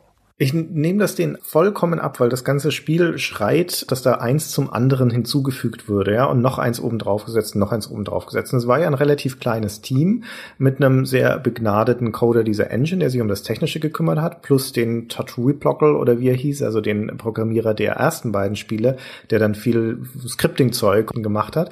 Ja, also das die beiden großen Techniker. Und dann hast du, das ist halt das Wesentliche, dann hast du deinen Stab an Level-Designern. Und es ist eine Zeit, wo so Levels nicht von einer ganzen Gruppe von Grafikern und Designern und so weiter erstellt wurden, sondern ein Leveldesigner macht sein Level. Das ist dann sein Ding. Und nicht umsonst ist mindestens einer von den Leveldesignern von Duke Nukem 3D, nämlich dieser Level Lord, der Richard Gray, auch zu Berühmtheit bekommen. Also ist ähm, der einzige Leveldesigner, den ich namentlich kenne. Aber auch der Alan Blum zum Beispiel, der auch viele von den Levels gemacht hat, der hat es eigentlich auch verdient, erwähnt zu werden, weil das sind die kreativen Köpfe, die letztendlich auf Basis von der Engine dann das umgesetzt haben, diese gesamten Ideen in ihre Levels. Und ich kann mir absolut vorstellen, dass die dann sich da ausgetauscht haben, vielleicht in so einem kreativen Wettstreit und gesagt haben, ich bräuchte noch das, ich bräuchte noch das und wäre es nicht cool, noch das zu haben. Ja, wahrscheinlich. Also irritiert mich. Also angeblich haben sie wirklich also auch Sachen, die man jetzt ganz als Kernfeatures wahrnimmt. Zum Beispiel also auch die realistischen Settings und auch vor allen Dingen die Tatsache, dass der Duke spricht, was er dann seine Persönlichkeit so ausmacht. So, das kam halt erst als Nachgedanke quasi. Ja. Dass der Duke sprechen soll, haben sie angeblich drei Wochen vor dem Termin des Shareware-Levels, äh, bevor der fertig sein musste, eingefügt. Drei Wochen. Hm. Ist ja fast nicht mehr vorstellbar. Und wie immer, dann gibt es dann auch noch so ein Mythos drum so. Dann haben sie sich das überlegt, man, dann haben sie sich halt da zusammengesetzt, haben da ein paar Sprüchlein aufgeschrieben ja, das sind so bestimmt vielleicht von 100 Sprüchen sind vielleicht fünf oder sechs aus Filmen geklaut, sagt George Bussard. Ich würde ja sagen 50 Prozent aus Filmen geklaut, aber egal. und ganz viel angelehnt natürlich auch an diese, du sagtest schon Arnold Schwarzenegger, ganz typisch, das ist ein sehr prototypischer Held, ja, äh, diese frühen Arnold Schwarzenegger Filme, wo er hauptsächlich stark ist und gut schießen kann und so und gegen Horden von Gegnern kämpft. Genauso ist das Duke Nukem ja auch. Und dann haben die angeblich wohl einfach recherchiert in Dallas da oder in Houston, ähm, ob es da jemanden gibt, der das sprechen könnte. Und dann wussten sie aber niemanden, weil sie sich damit nicht auskannten. Und dann haben sie das Intro von Full Throttle aufgenommen und haben gesagt, so muss der sprechen, wie der Held von Full Throttle, das gefällt uns voll gut von dem Lukas. Vollgas. Vollgas auf Deutsch, genau. Von dem Lucasfilm Games. Genau. Und dann hat so eine Agentin, so einen Typen aufgetan in der Stadt, der war Radiomoderator, John St. John hieß der. Und da hat man dem den Auftrag erteilt. Mhm. Weil der halt so gesprochen hat, wie man sich das vorgestellt hat. Okay. Reden wir über den Charakter. Ja. Wer ist dieser Duke Nukem? Was ist das für ein Typ? Duke Nukem ist ja erstmal, wie du schon sagst, ist so eine Art Schwarzenegger-Verschnitt. Sehr amerikanisch, ja. Also man denkt die Fahne im Hintergrund gleich mit, mit so einem Crewcut und Muskeln und Blond und Sonnenbrille und Zigarre. So ein bisschen so wie in, gibt sich auch in Apocalypse Now so einen älteren Soldaten, der so ist. Keine Ahnung. So als wollte er gleich sagen, ah, ich mag den Geruch von Napalm am Morgen. Aber so eine völlig übertriebene Macho-Figur, die dadurch, dass es halt so krass übertrieben ist, ist der Sexismus schon so ins Lustige gedreht. Das ist natürlich ein hochsexistisches Spiel, ja, wo man Stripperinnen Geld geben kann, also als Feature im Spiel mit einem Knopfdruck und dann sagt er Shake it, baby. Und dann shakt sie's. Allein der Name schon, Duke Nukem, das Nukem äh, wie würde man das im Deutschen sagen? Sprengen Sie mit einer Atombombe in die Luft, quasi, ne? Sagt ja. dieser. Jag sie hoch. Jag sie hoch oder sowas, genau, richtig. Ist ja. der Nachname. Genau, Jakob Jag sie hoch heißt der auf Deutsch. das wäre die deutsche Entsprechung, genau. genau. Jakob Jag sie hoch. Ja, da ist der Name schon Programm. Und gleichzeitig in seiner Übersteigerung aber halt auch schon Programm, ja, weil Nuke ist halt eigentlich der Atomsprengkopf. Und du hast ja auch das atomare Zeichen, ist das Logo des Spiels und so weiter. Du hast also ja ganz eindeutig einen Stereotyp, der in all seiner ganzen Ausgestaltung grotesk übersteigert ist. Und das geht insbesondere in Bezug auf seine Männlichkeit, ja, und auf die Männlichkeitsattribute. Und die wesentlichen Männlichkeitsattribute sind natürlich die Bereitschaft und die, vor allen Dingen auch die Kompetenz darin, Gewalt auszuüben und eine Geringschätzung von allem anderen, was nicht man selbst ist, vor allen Dingen auch von Frauen. Ich finde, das muss nicht automatisch mit einem Sexismus einhergehen. Es geht aber in Duke Nukem mit einem sehr starken Sexismus einher. Ja, das ist der Figur auch noch eingeimpft. Das ist was, was auch nicht aus den Vorgängern kommt. Übrigens, da gibt es einfach überhaupt keine Frauen, sondern das ist was, was mit Duke Nukem 3D erst reinkommt und was ganz explizit und absichtlich auch von insbesondere, glaube ich, dem George Broussard da reingebracht wurde in den Charakter das ist teilweise halt so ein Machtding gegenüber den Aliens und der kündigt ja dann ständig Sachen an, die er dann auch macht. Ne? Also du darfst dann gleich, wenn du willst, die schönste Sache erzählen, die mit der Zeitung und dem. Aber kannst du selber erzählen. in Duke Nukem Forever gibt es sogar einen festen Spruch, wo er sagt: Ich hatte doch versprochen, dich als Letzten zu erledigen. Pam! Ich habe gelogen.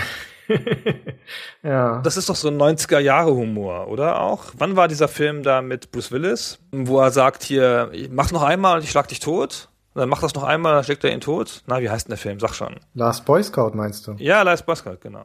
Also, das ist so ein bisschen der Humor, wie er auch 1991, also ein paar Jahre vorher, in Last Boy Scout vorkam. So, immer diese Ansage, der männliche Held, der das dann aber auch wirklich immer durchführt. Und Last Boy Scout hatte auch diesen Sexismus, oder? So ein bisschen. Da gab es auch so deine Mutter-Witze drin und sowas. Keine Ahnung. Naja, egal. Kann mich nicht mehr daran erinnern. Ich habe den irgendwann mal gesehen, aber ist nicht hängen geblieben ja, ist ja auch wurscht. Also auf jeden Fall, ich meine, Nukem ist angelegt als gigantische Dumpfbacke, möchte man sagen, ja, sehr eindimensional, aber ist natürlich eine Karikatur in diesem Moment, aber eine Karikatur, die sich auszeichnet durch eine Lust an eine Grenzüberschreitung. Ja, dieser ganze Charakter ist dadurch definiert, dass er sich um Political Correctness einen Scheiß schert und dass er das auch immer wieder ausdrückt durch alles, was er tut und alles, was er sagt. Ja, und das hat eine große Konsequenz in dem, was er tut und was er sagt, weil natürlich ein Mann, der etwas ankündigt, das auch umsetzt. Zum Beispiel wie diese Szene, auf die du vorher angespielt hast, das ist der Bosskampf der zweiten Episode so ein riesiges Alien, so ein hässliches. Und der Duke geht in diesen Kampf und sagt folgendes. I'll rip your head off and shit down your neck. Also ich werde dir den Kopf abreißen und deinen Hals runterkacken. Und dann macht er genau das. Ja, nachdem er ihn besiegt hat, reißt er ihm den Kopf ab, zieht sich die Hose runter, hockt sich auf seinen Hals und dann nimmt er noch so eine Zeitung heraus und pfeift ein Liedchen, während er dann da drin rumblättert. Das ist die Dimension des Humors in dem Charakter Duke Nukem. Das Spiel hat noch mehr in Bezug auf Humor als nur diesen Charakter, das muss man noch mit dazu sagen. Aber der Charakter ist sehr stark fokussiert in seiner Humorhaftigkeit, wenn man das überhaupt so sagen möchte, auf diese krasse Übersteigerung, ja, und diese krasse Grenzüberschreitung. Und er war auch, das habe ich vielleicht vorher noch nicht erwähnt, das war mit der erste Ego-Shooter-Charakter, der gesprochen hat. Genau, das ist ganz wesentlich. Ja. Genau, vom Doom Marine hatte man höchstens mal so einen Grunzen, wenn der getroffen wurde. Aber da hat Duke gesprochen. Und zwar halt relativ viel sogar, viel geskriptet und auch viel so sehr direkt als Reaktion auf Sachen im Spiel, aber halt auch so versucht, so grundlegende Sprüche zu machen. Wie halt so ein Filmstar halt, ja. Wie halt so ein bisschen in Last Boy Scout so.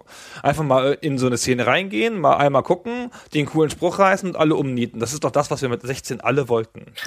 so wollten wir sein. Aber auch da vermutlich wieder eine ganz starke Parallelität zwischen Technik und letztendlich Design und Ästhetik, weil die Tatsache, dass der überwiegend in One-Linern spricht, ist natürlich auch den geschuldet, dass du halt einfach keine großen Dialoge auf so eine Diskette draufbringst. Ja? Also ich meine, wir sind da schon im CD-Zeitalter, aber die Shareware-Version musste ja noch teilbar sein.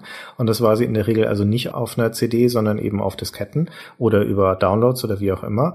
Dementsprechend kannst du da halt nicht ewig lange Dialoge aufnehmen, ja? sondern die Sounddateien müssen einigermaßen kompakt bleiben. Also so bedingt sich dann auch wieder die Tatsache, dass der halt in so kurzen, kompakten Sätzen spricht, und man kann das als Gedankenspiel, kann man sich mal vorstellen, wie wäre der Charakter von Duke Nukem, wie würden wir uns den heute vorstellen, wenn er nicht gesprochen hätte? Gute Frage. Also ich glaube, man hat das Prototypische daran schon verstanden, aber ich glaube, das wäre halt nicht so toll. Ich glaube nicht, dass der als der Charakter, wie wir ihn verstehen, so rübergekommen wäre. Weil strukturell gibt es zwischen ihm und dem Doom Marine zum Beispiel keinen großen Unterschied. Die tun ja das Gleiche, ja, im Großen und Ganzen mit unterschiedlichen Waffen unterschiedliche Gegner umhauen. Ja, er kackt dem durch den Hals, ne? Das hätte der Doomery nicht gemacht. Nee, das ist wahr. Aber wenn du dir das als Texteinblendung vorstellst zum Beispiel, ja, dann hätte das auch viel an seiner Wirkung verloren, weil ich meine, der sagt ja dieses Sprüchlein auch während des Spiels. Ne? Sound ja. funktioniert ja in der interaktiven Umgebung. Das ist ja in Echtzeit. Texteinblendung dagegen unterbricht immer das Spiel.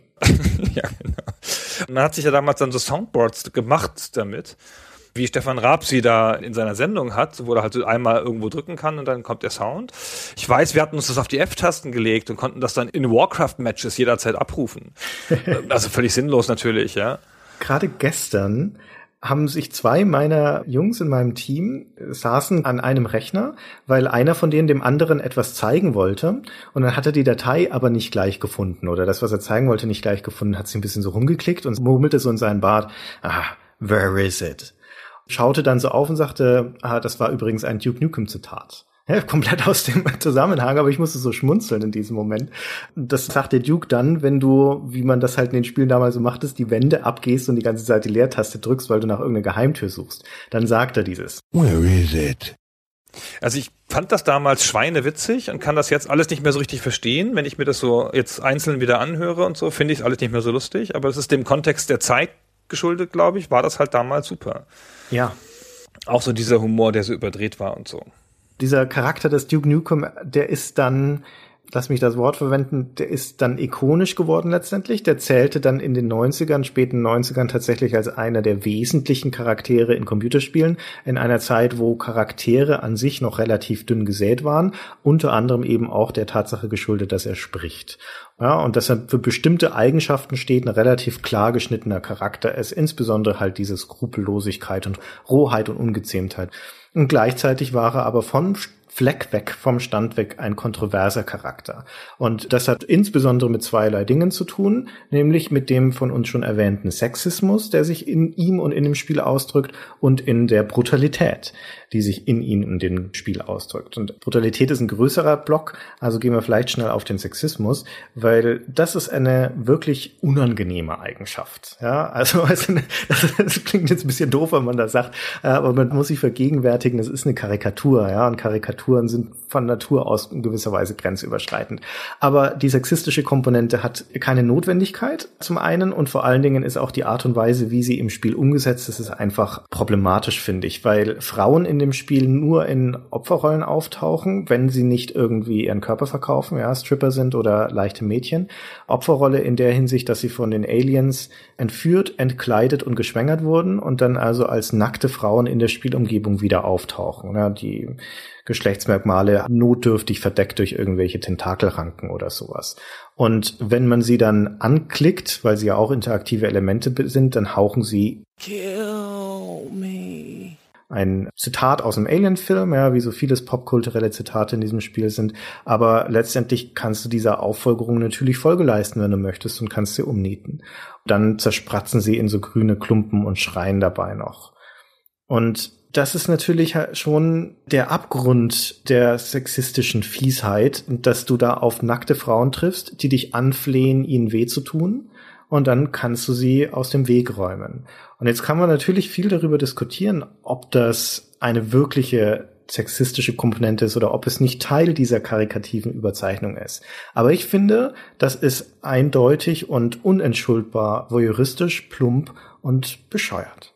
Ja, finde ich auch. Also ich finde, es gibt dem Spiel keine zusätzliche Ebene, es gibt dem Spiel nichts zusätzlich Interessantes.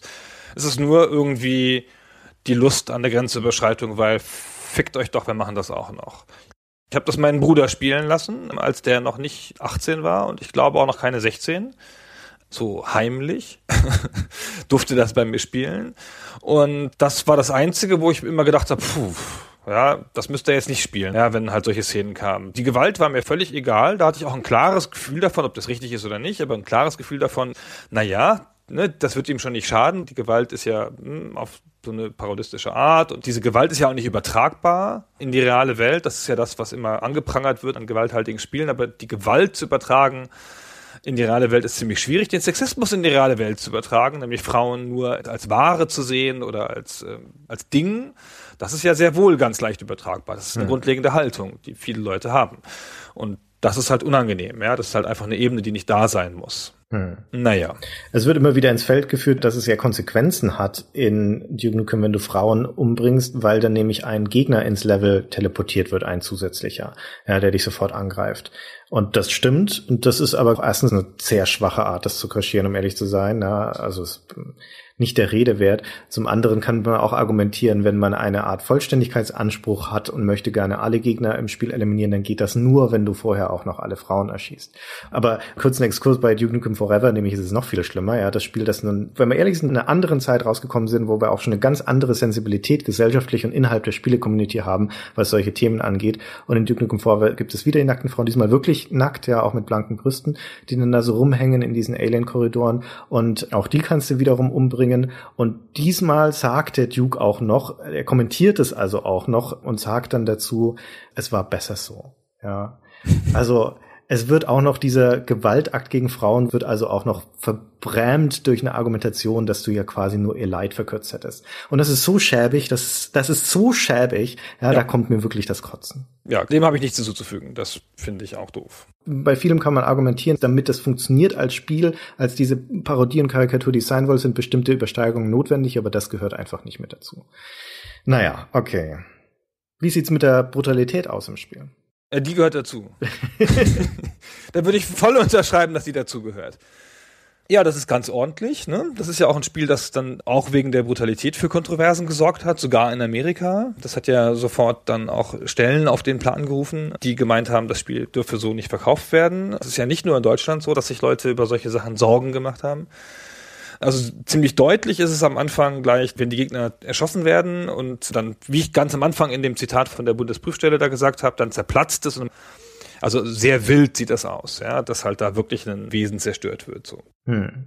Und es gibt Blutlachen und Blutspuren und die Türen, stimmt, die Türen, die ziehen so eine Blutspur nach sich, wenn sie durch eine Blutlache fahren. Wenn halt vor der Tür eine Blutlache ist, dann zieht die Tür das so. Oh, Stimmt. Und man, man kann ins Blut stapfen, ne? Und kann dann Blutstapfen hinterlassen. Ja, und wie cool. Ja, also wenn man das jetzt mal kurz ausblendet, dass da eine Pixelfigur gestorben ist.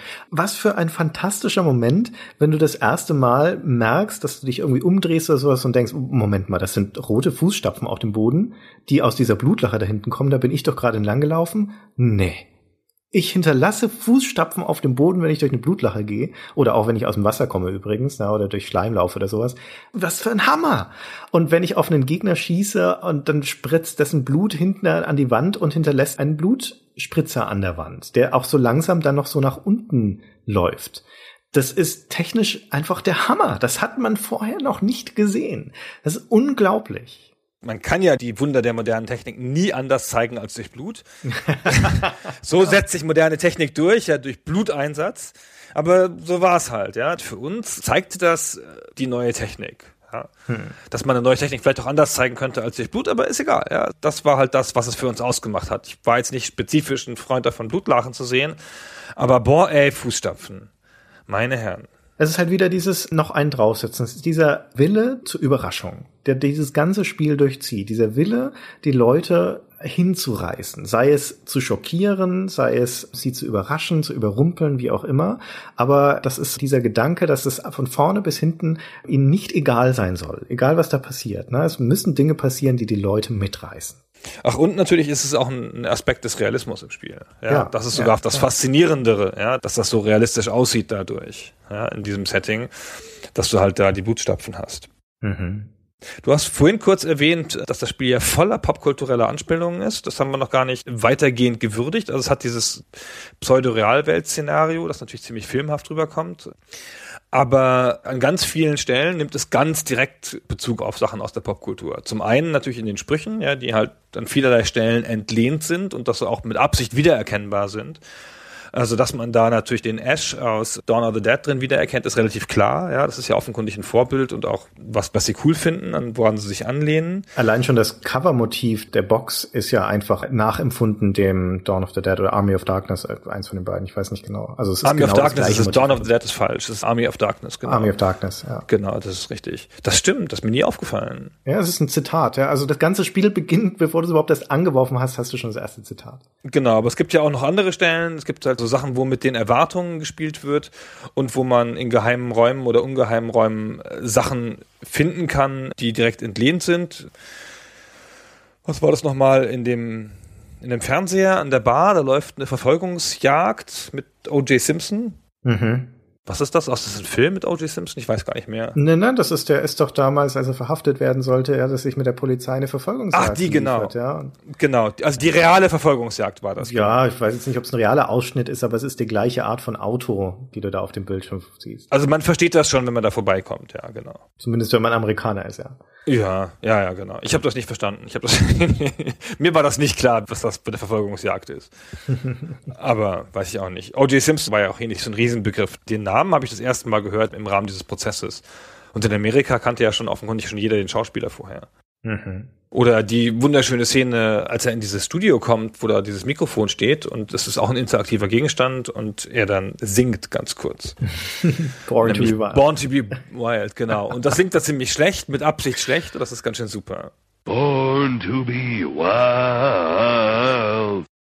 Ja, und du kannst in vielen Levels, wenn du ein bisschen abweichst von dem regulären Pfad oder ein paar Geheimnisse entdeckst, dann sind da auch popkulturelle Anspielungen auch auf andere Spiele oder Filme insbesondere. Du kannst dann die Leiche von Indiana Jones zum Beispiel finden. We meet again, Dr. Jones. Ja, du kommst auf die Brücke des Raumschiff Enterprise. Hmm, looks like I have begun. In der hydraulischen Presse findest du den abgetrennten Arm vom Terminator. Terminated.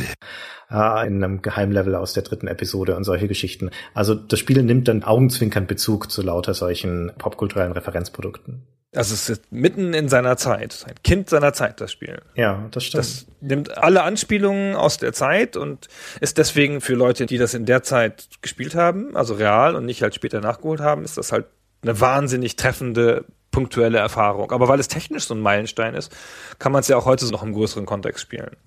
Ja, aber diese Art von Parodie ist ja einerseits natürlich, sagen wir mal, den Hut zücken, also eine Art kurze Verbeugung vor diesen Dingen, aber die Art und Weise, wie es präsentiert ist in Duke Nukem, passt ja auch wieder zu dem ganzen Charakter und der Ambition des Spiels, nämlich ist es eigentlich eine Herabwürdigung von diesen Dingen, ein sich über sie stellen. Weil zum Beispiel, na, wie ich schon sagte, den Indiana Jones, den du findest, der ist tot. Oder du kannst Luke Skywalker woanders finden, der ist tot. Ja, es sind immer Leichen, die du entdeckst. Und das wird immer schnippisch kommentiert für Duke Nukem, also eine Gelegenheit, einen Gag zu machen auf Kosten von etwas anderem. Und das ist natürlich, na, also ein bisschen eine Schadenfreude, Humor, es passt aber wunderbar in dieses Szenario und es, ist keine Kritik, sondern das ist einfach nur eine Feststellung, dass es halt immer um diese One-Upmanship geht, also um dieses halt einen oben drauf zu setzen und letztendlich oben rauszukommen.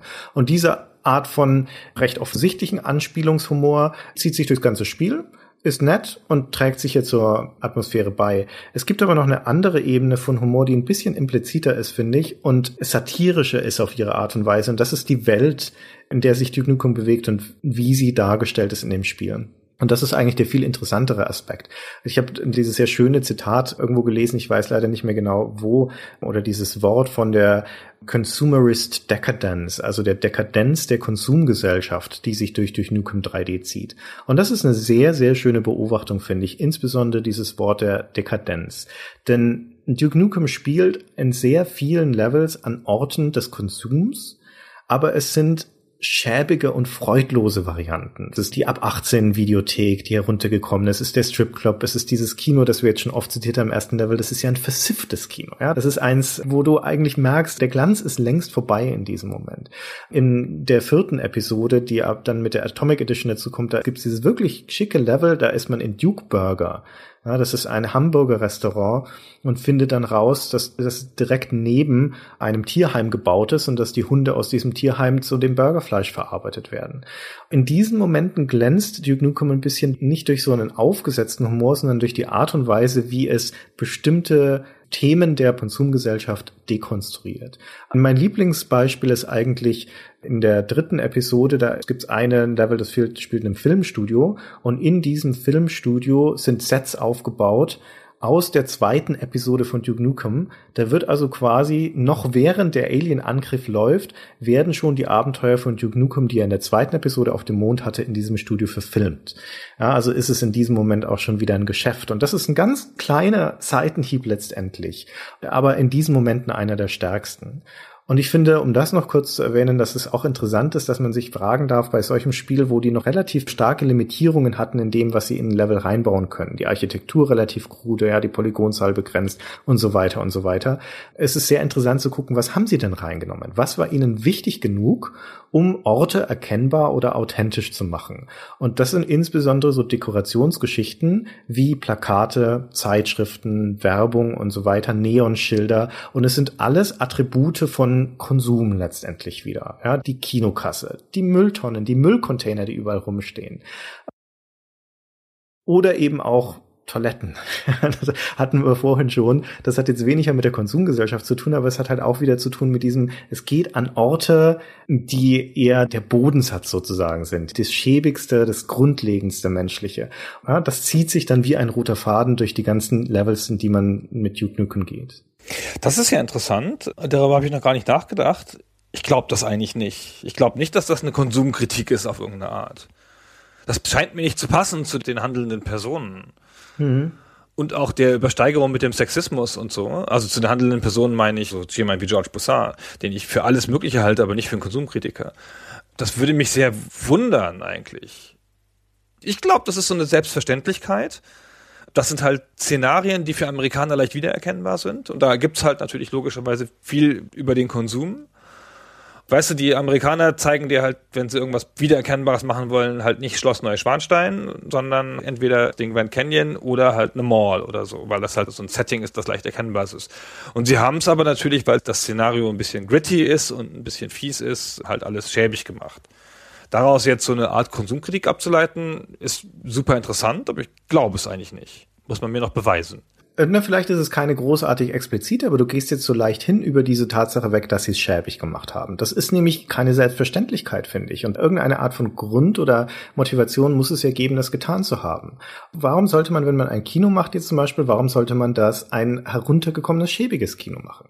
Warum? Naja, weil das halt zu der Art von dieser Figur und zu der Art von Humor passt. Das ist halt genau. eine Welt, die von Aliens überrannt worden ist. Das ist ja eine Dystopie quasi, ja. Die Aliens, die, die Pigs laufen ja da mit den Polizeiuniformen rum und haben das sozusagen ersetzt. Und er muss ja den alten Zustand erst wiederherstellen, äh, also die Aliens besiegen. Ich hätte jetzt gedacht, das ist einfach das interessantere Szenario und außerdem, wenn man da halbnackte Frauen auftreten lassen will, geht's auch nicht in der Hochglanzmall. Nee, das ist wahr. Aber selbst die glänzenderen Schauplätze, wie eine Sushi-Bar zum Beispiel, in der er unterwegs ist, selbst die sind ja eher Halbseiden, sagen wir mal. Aber wie du schon so recht sagst, das mit der Dystopie ist gar nicht verkehrt. Das ist halt eine Welt, in der so jemand wie Duke Nukem ein Held sein kann die Welt und der Held müssen da zusammenpassen, weil der Duke Nukem ist ja kein klassischer Held, sondern der hat ja starke Züge eines Anti-Helden. Ja, und der kann auch nur als also ein uneingeschränkt hochgejubelter Held, wie er dargestellt wird in der Welt von Duke Nukem. Es tauchen die anderen Menschen auf, aber implizit wird immer nahegelegt, dass er ein gefeierter Held ist. Und das kann auch nur in einer bestimmten Art von Welt überhaupt der Fall sein, nämlich in einer, die dystopische Züge trägt. Genau. Also ich glaube eher, dass man halt eine dystopische Welt machen wollte, weil das halt dazu passt. Also auch zu der Gewalt, die sie darstellen wollten und zu der Figur, die sie schon hatten. Ja, die Figur kommt ja aus einem Science-Fiction-Szenario, ja, das ja auch erstmal mit Aliens und übermächtigen Gegnern zu tun hat. Und ich glaube jetzt, dass die Konsumkritik darin eher entsteht, also auch einfach aus dem Szenario und nicht sozusagen, dass man sagt, okay, wir zeigen jetzt mal den Konsum in all seiner Dreckigkeit. Ich meine, das sind Texaner. Ich glaube auch nicht, dass das das Hauptaugenmerk war, aber es ist zumindest eine Lesart, die sich auch noch anbietet, wenn man das Spiel anguckt. Ja, die ja auch nicht verboten ist. Also das ist ja durchaus legitim. Vielleicht haben sie es auch wirklich so überrissen und vielleicht, ich glaube auch, dass es in seiner Uneinheitlichkeit weil da halt auch so viele Leute Einflüsse drauf hatten, das ist ja auch gar nicht so stark zurückzuführen. Ist ja nicht wie ein Autorenwerk zu sehen, ja. Hm. Sondern da ist halt eine Gruppe mit all ihrer Dynamik. Wow, wäre es nicht cool, wenn wir das noch reinbringen würden? Alle so, wow, Schenkelklopf, jawoll. Die Stripper sind drin. Ja, hm. Und dann sind die Stripper halt drin. ja, also es, wie gesagt, es ist ja, ist ja das prototypische Spiel. Das ist ja dieser Mythos dieser relativ homogenen Gruppe von Männern, die so mit Party hard, work hard, so ein Spiel total iterativ entwickeln. Das ist ja was, was bis heute nachwirkt. Hm. Ja, das ist ja, dass wir heute noch Leute gerne arbeiten wollen würden Programmiererteams, wenn sie gefragt werden, wie sie arbeiten wollen, dann wollen sie sich eigentlich so organisieren, so total demokratisch, jeder darf alles sagen, wir machen das alles, jede Idee kommt noch rein, auf jeden Fall einfach mal losmachen. Wo halt die Spieleentwicklung natürlich heute auch eine starke Planung und diese ganzen Teile, die ineinander greifen, ja, wo dann mit einem Teil, das du einbaust, wieder was anderes kaputt machst und so. Das will man ja vermeiden. Und deswegen wundert es mich auch so, dass die, die, die haben ja sogar noch ein brillantes Multiplayer-Spiel draus gemacht Ja, das ist ja nicht nur ein sehr gutes Solo-Spiel, das ist ja auch noch als Multiplayer-Spiel richtig gut. Also richtig, es funktioniert, es gibt nicht Tricks, die so leicht einzusetzen sind. Die Waffenwirkungen funktionieren gegeneinander. Ganz viele Multiplayer-Spiele gehen ja gleich mal am Anfang kaputt, weil es eine übermächtige Waffe gibt. Ja, oder der Raketenwerfer zu lange lädt oder sonst irgendwas. Und da gibt es ja ganz faszinierende Kämpfe. Du kannst echt richtig gut die Schrotflinte benutzen, obwohl es eine einfache Waffe ist. Ja, du kannst sogar im Nahkampf adäquat antreten, je nach Level. Und du kannst so viel Freude haben mit dem Schrumpfer, diese Shrinkgun. Shrinkray. Shrinkray, genau. Auch das ist ja ein Wunder, ein so gut balanciertes Spiel zu haben. Und das haben sie alles im iterativen Prozess, ohne Testerteam, einfach so gemacht? Puh. Vielleicht, aber wenn, dann sind es Genies. Naja, es ist ja auch in mehreren Versionen erschienen. Das Spiel dann, die, die wir heute spielen, ist schon eine mehrfach gepatchte. Die äh, war auch nicht alles von Anfang an so super. Ja. Aber, ja stimmt Ach. schon. Und im Multiplayer, ich meine, es ist ja sogar mindestens eine Waffe drin, die eigentlich nur im Multiplayer Sinn macht, nämlich diese Trip Mines die dann später in Half-Life auch so cool waren im Multiplayer, die du an die Wand heftest und dann kommt ein Laserstrahl raus und wenn jemand durchläuft, dann explodiert das Ding. Im Singleplayer-Modus kannst du es ziemlich vergessen, ja, da macht es keinen großen Sinn. Aber im Multiplayer ist es natürlich ein Heidenspaß, vor allen Dingen, weil du auch noch die Konfigurationsdateien manipulieren kannst und du kannst dann auch einstellen, dass dieser Laserstrahl nicht rot sein soll, sondern unsichtbar, so dass man ihn nur mit der Nachtsichtbrille sehen kann, also was ein Item ist, das du bekommen kannst im Spiel. Und dann wird es richtig spannend. weil dann läufst du halt sehr leicht unabsichtlich in diese Dinger rein. Oder auch die Pipe Bombs, also das sind diese Fernzündgranaten letztendlich, die du irgendwo hinwerfst und du kannst ja auch mehrere auf einmal werfen. Auch das war sehr, sehr cool. Die huppeln dann noch ein paar Mal auf und bleiben dann irgendwann liegen und dann stellst du dich in die Ecke und wartest, bis irgendjemand vorbeiläuft und dann zündest du die Dinger. Sensationell. Das ist so befriedigend. Oder der eben erwähnte Shrinkray, womit du Gegner schrumpfen kannst und dann können sie als kleine, mini kleine Figur rumlaufen, du kannst sie zertreten oder dann mit einer anderen Waffe noch erledigen und so. Das ist ja ganz schön cool.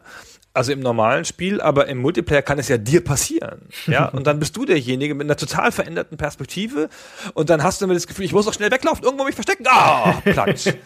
ja. Ja. Oh, das ist ja so super. Also allein das, diese Sekunden, wo du denkst, ich kann vielleicht noch weglaufen, vielleicht wird er irgendwie von einem anders erschossen oder so. Also das ist ein ganz, ganz, ganz, ganz toller Multiplayer. Hm. Stimmt. Es hat einen tollen Multiplayer und einen tollen Singleplayer. Das ergänzt sich da beides wunderbar. Also diese ganze Entstehungsgeschichte des Spiels, auch wie du sie gerade schon geschildert hast, mit diesem, ob das jetzt dieser Mythos ist des hart arbeitenden Teams oder ob da doch eine Struktur drin ist, letztendlich ist auch das Spannende wieder diese Fragestellung, die du so häufig aufbringst, was war zuerst da, die Metapher oder die Spielmechanik?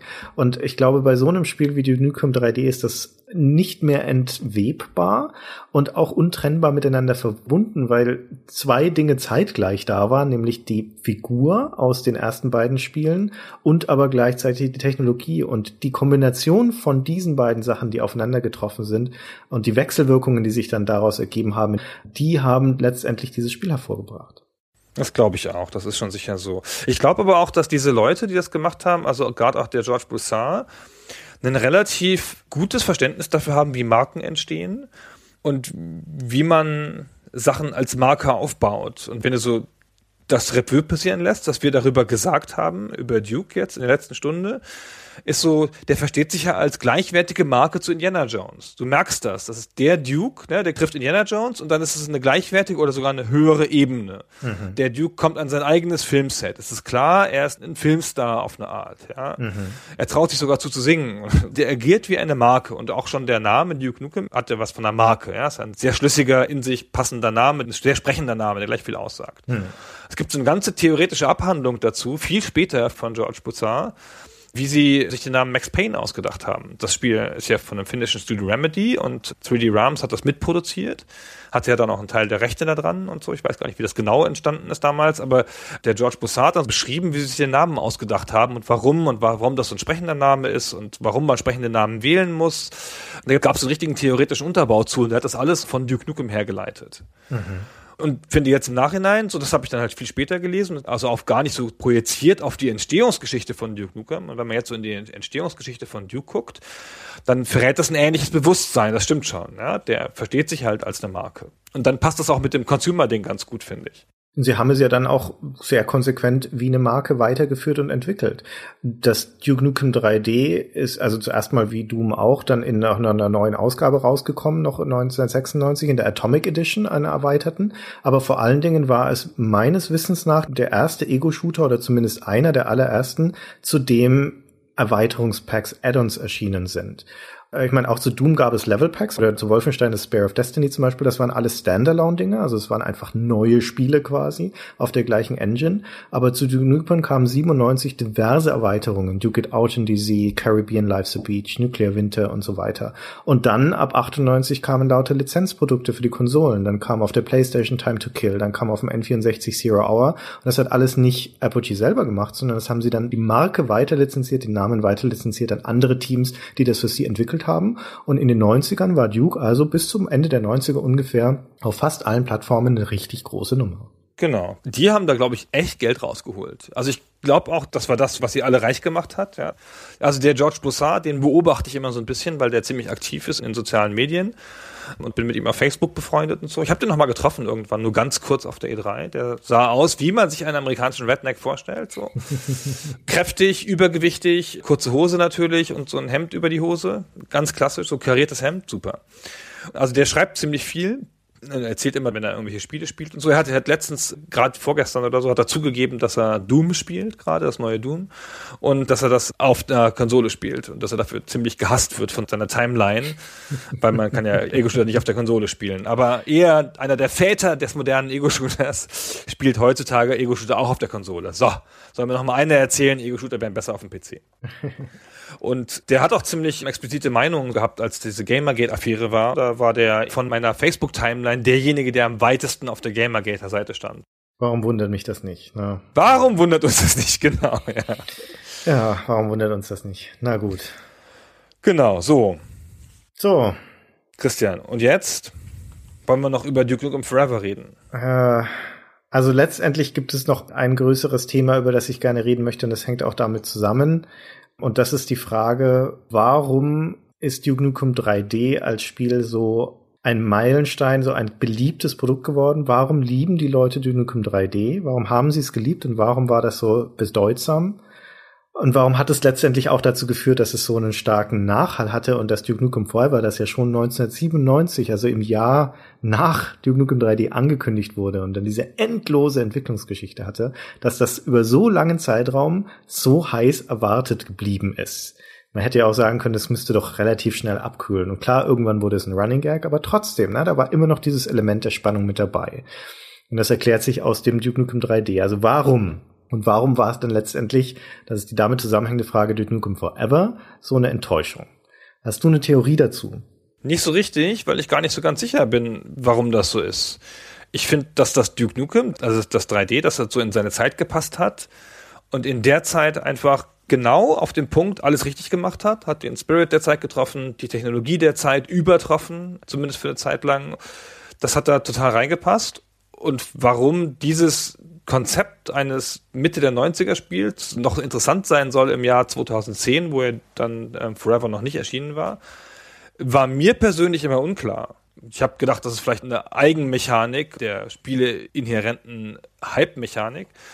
Ich hatte da schon alles Interesse verloren und ich habe mich immer sehr gewundert über Leute, die darauf noch gespitzt haben, weil das, das ist ja nicht nachgewachsen, oder? Das müssen doch noch die Leute gewesen sein, die das damals gespielt haben. Vermutlich, ja. Ja, also ich weiß das nicht. Wenn du da eine Theorie zu hast, also warum Duke Nukem so ein Phänomen geworden ist, klar, ja, aber warum Duke Nukem sich so lange gehalten hat, ist mir nicht klar. Das hätte genauso verschwinden müssen, meines Erachtens, wie die Schwarzenegger-Filme. Mhm. Also, das erste, was ich dazu sagen muss, ist, dass ich fester Überzeugung bin, dass es nichts mit dem Charakter zu tun hat. Das Duke Nukem 3D so ein großer Erfolg ist und dass Duke Nukem Forever so lange erwartet wurde, hat nichts mit dem Duke als Charakter zu tun. Ich finde den nach wie vor einen bescheuerten, austauschbaren, nichtssagenden Charakter. Das Wort Charakter an sich schon ist falsch dafür, eine Figur seine Anlage her, glaube ich, bedient er nicht unbedingt eine Sehnsucht, die jetzt viele Leute mitreißen würde, sondern der steht symbolisch für etwas. Und da wird es viel interessanter. Und zwar steht er symbolisch für etwas, was sein Spiel, nämlich Duke Nukem 3D, 3D wahrgemacht hat. Und das ist dieser Wille dazu, etwas Originelles, Innovatives, Überraschendes und Neues zu tun. Also unterm Strich der Wille zur Originalität. Und Duke Nukem 3D war, als es rauskam, ein Paradigmenwechsel für die 3D-Shooter. Ne, es hat Doom weggewischt und ersetzt durch etwas Neues, durch eine neue Art von Shooter-Erfahrung. Eine, die noch nicht da gewesen war, die überraschend war und der man ständig angemerkt hat, wie viel Leidenschaft da auch drin steckt und wie viel Wille dazu, die Leute mitzureißen, wie ich es vorhin schon gesagt hatte. Und und das hat sich so tief eingeprägt, dass ich glaube, dass mit Duke Nukem 3D und dem Duke als Person sich diese Hoffnung verbindet, überrascht zu werden. Überrascht zu werden von was Neuem und von etwas Originellem. Und das war die Hoffnung, die sich mit Duke Nukem Forever verbunden hat. Überhaupt bei 3D-Shootern hat man das ziemlich selten. Wenn ich so auf meine eigene Geschichte zurückblicke, die Shooter, die mich überrascht haben, oder 3D-Spiele, sagen wir mal, die mich überrascht haben, waren Duke Nukem 3D, dann später No One Lives Forever hauptsächlich mit der Art und Weise, wie da mit Charakteren gearbeitet wurde und Psychonauts. Ja, Psychonauts steht noch mal ganz extra für sich, da müssen wir auch noch mal irgendwie separat drüber sprechen. Aber ansonsten, nicht mal Half-Life war so richtig überraschend. Ja, das ging relativ organisch auseinander vor. Und Duke Nukem Forever ist alles spielmechanische ausgeklammert. Ja, das ist ein mittelmäßiges, okayes Spiel. Das hat, sieht ganz hübsch aus. Das hat okayes Leveldesign und so weiter. Ist alles irrelevant, weil es dieses Grundversprechen nicht mehr einlöst. Nämlich, dass es so wie Duke Nukem 3D eine neue Ästhetik, eine neue Level- und Gameplay-Sprache für die Shooter erfunden hat. Ja, dass es das nochmal schaffen kann. Das ist überhaupt, er ist ja schon ganz übersteigende Ambition, aber dass es zumindest in irgendeiner Form originell ist, ja, und dieses einerlei des Shooters aufbrechen kann. Dieses Versprechen hat Duke Nukem Forever nicht eingelöst, sondern es kann nichts mehr erschaffen, es kann nur noch zitieren. Es zitiert sich selbst, es zitiert sein Genre, es zitiert andere Spiele und auch wieder die Popkultur, aber es ist oft einfallslos, es ist derivativ, auch ästhetisch derivativ und spielerisch letztendlich nur mittelmäßig. Und deswegen ist es so eine Enttäuschung. Es ist immerhin noch politisch unkorrekt, was ich gerade gedacht hätte, dass es einen Teil der Faszination ausmacht. Ja.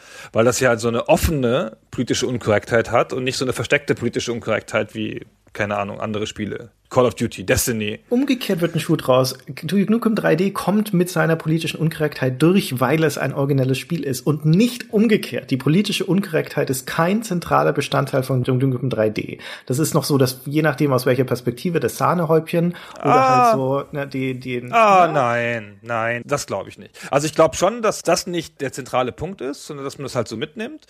Aber ich glaube schon, dass danach immer, also da gibt es ja so eine Grundsehnsucht offenkundig bei bestimmten Leuten in der Gamer-Szene und dass das halt eine der Sachen ist, die das einlösen. Also dieses offene, nicht den typischen alltäglichen Sexismus, sondern halt das, dieses mal so richtig auf die Kacke hauen, dieses stumpfe, wie gesagt, was in den 90ern ja so ein Gefühl war, so eine Zeit lang. Wie heißt dieser Film da mit Sylvester Stallone, wo er in der Zukunft ist und alle Leute sind so überpolitisch korrekt? Demolition Man. Demolition Man, ja. Und dann gibt es diese fürchterliche Szene, wo dieser Rebellenführer auftritt und im Wesentlichen sagt, dass er gerne mal in Ruhe Steak essen will. Er ist doch ein Amerikaner, darf das doch also dieser Genuss daran, in allem, was man da so dran hasst, an der PC-Kultur oder so. Und ich glaube schon, dass das ein Teil ist, der bei Duke mitschwingt, ja, weil es halt so durch das Parodistische einfach so erlaubt ist. Aber dann hätte natürlich Duke Nukem Forever auch funktionieren müssen und das hat es ja nicht. Ja, das zeigt ja wunderbar den Unterschied. Politisch inkorrekt zu sein ist billig. Grenzüberschreitung, genau. Regelverletzung, pff, Gerade auf die Art und Weise, wie die es machen. Ne? Was ist tabuisiert bei uns in der Gesellschaft? Sexismus ist momentan tabuisiert, Gewalt ist nach wie vor tabuisiert. Also nehmen wir genau diese Komponenten hier mit rein. Ach, Entschuldigung, damit ist doch kein Blumentopf mehr zu gewinnen. Das ist so simpel. Das allein trägt kein Spiel. Mit sowas ähnlichem sind ja auch diverse Spiele gescheitert. Duke Nukem 3D kommt damit nur durch, weil es ein gutes Spiel ist. Ja? Und weil es das halt untrennbar verbindet, auch mit der Art und Weise, wie seine Spielmechanik funktioniert. Duke Nukem Forever kommt damit nicht mehr durch. Die Spielebranche hat sich weiterentwickelt, vor allem aber ist es als Spiel nicht gut genug, als dass es damit noch durchkommen könnte. Genau, ich sage ja auch nicht, dass das das Einzige sein kann. Das ist ja immer die Voraussetzung. Wenn Spiele mit irgendeinem thematischen Schwerpunkt durchkommen, müssen sie ja erstmal gute Spiele sein und dann wird das andere überhaupt erst bewertet. Ja? Hm. Spiele funktionieren ja nicht als reines Narrativ oder als reine Provokation. Hm. Also außer vielleicht, keine Ahnung, Walking Simulator oder so. Ja, aber du hast schon recht. Also das Überraschende, das Vielfältige, diese hohe Interaktion, die ins Sinnlose getrieben ist, dass das Leveldesign nicht nur so utilitaristisch ist, dich auf einen bestimmten Zweck irgendwo reinführt, sondern dass es halt so weitläufig und bunt und halt an vielen Stellen einfach viele Sachen erlaubt. Ich spiele Duke Nukem 3D immer noch mal gern, die Solo-Kampagne. weil es, das muss man klipp und klar nochmal sagen, es ist spielmechanisch einfach sehr gut.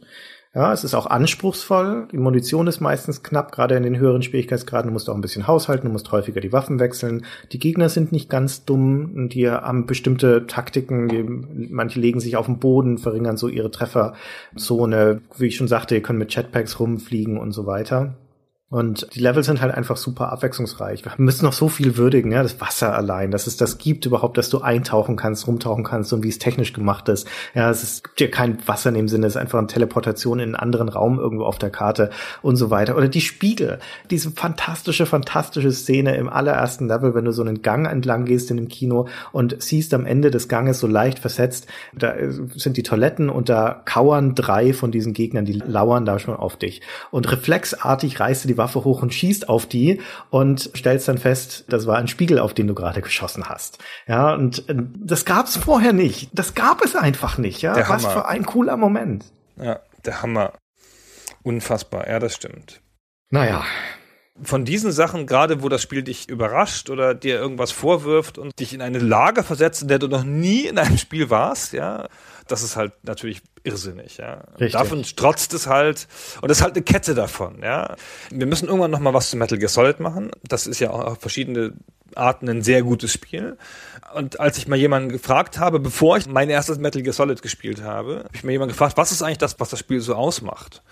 Und dann hat er nicht gesagt, das ist ein interessantes Schleichspiel oder das heißt, wird komisch erzählt oder irgendwas, sondern hat er gesagt, es ist eine Kette von sensationellen Bosskämpfen.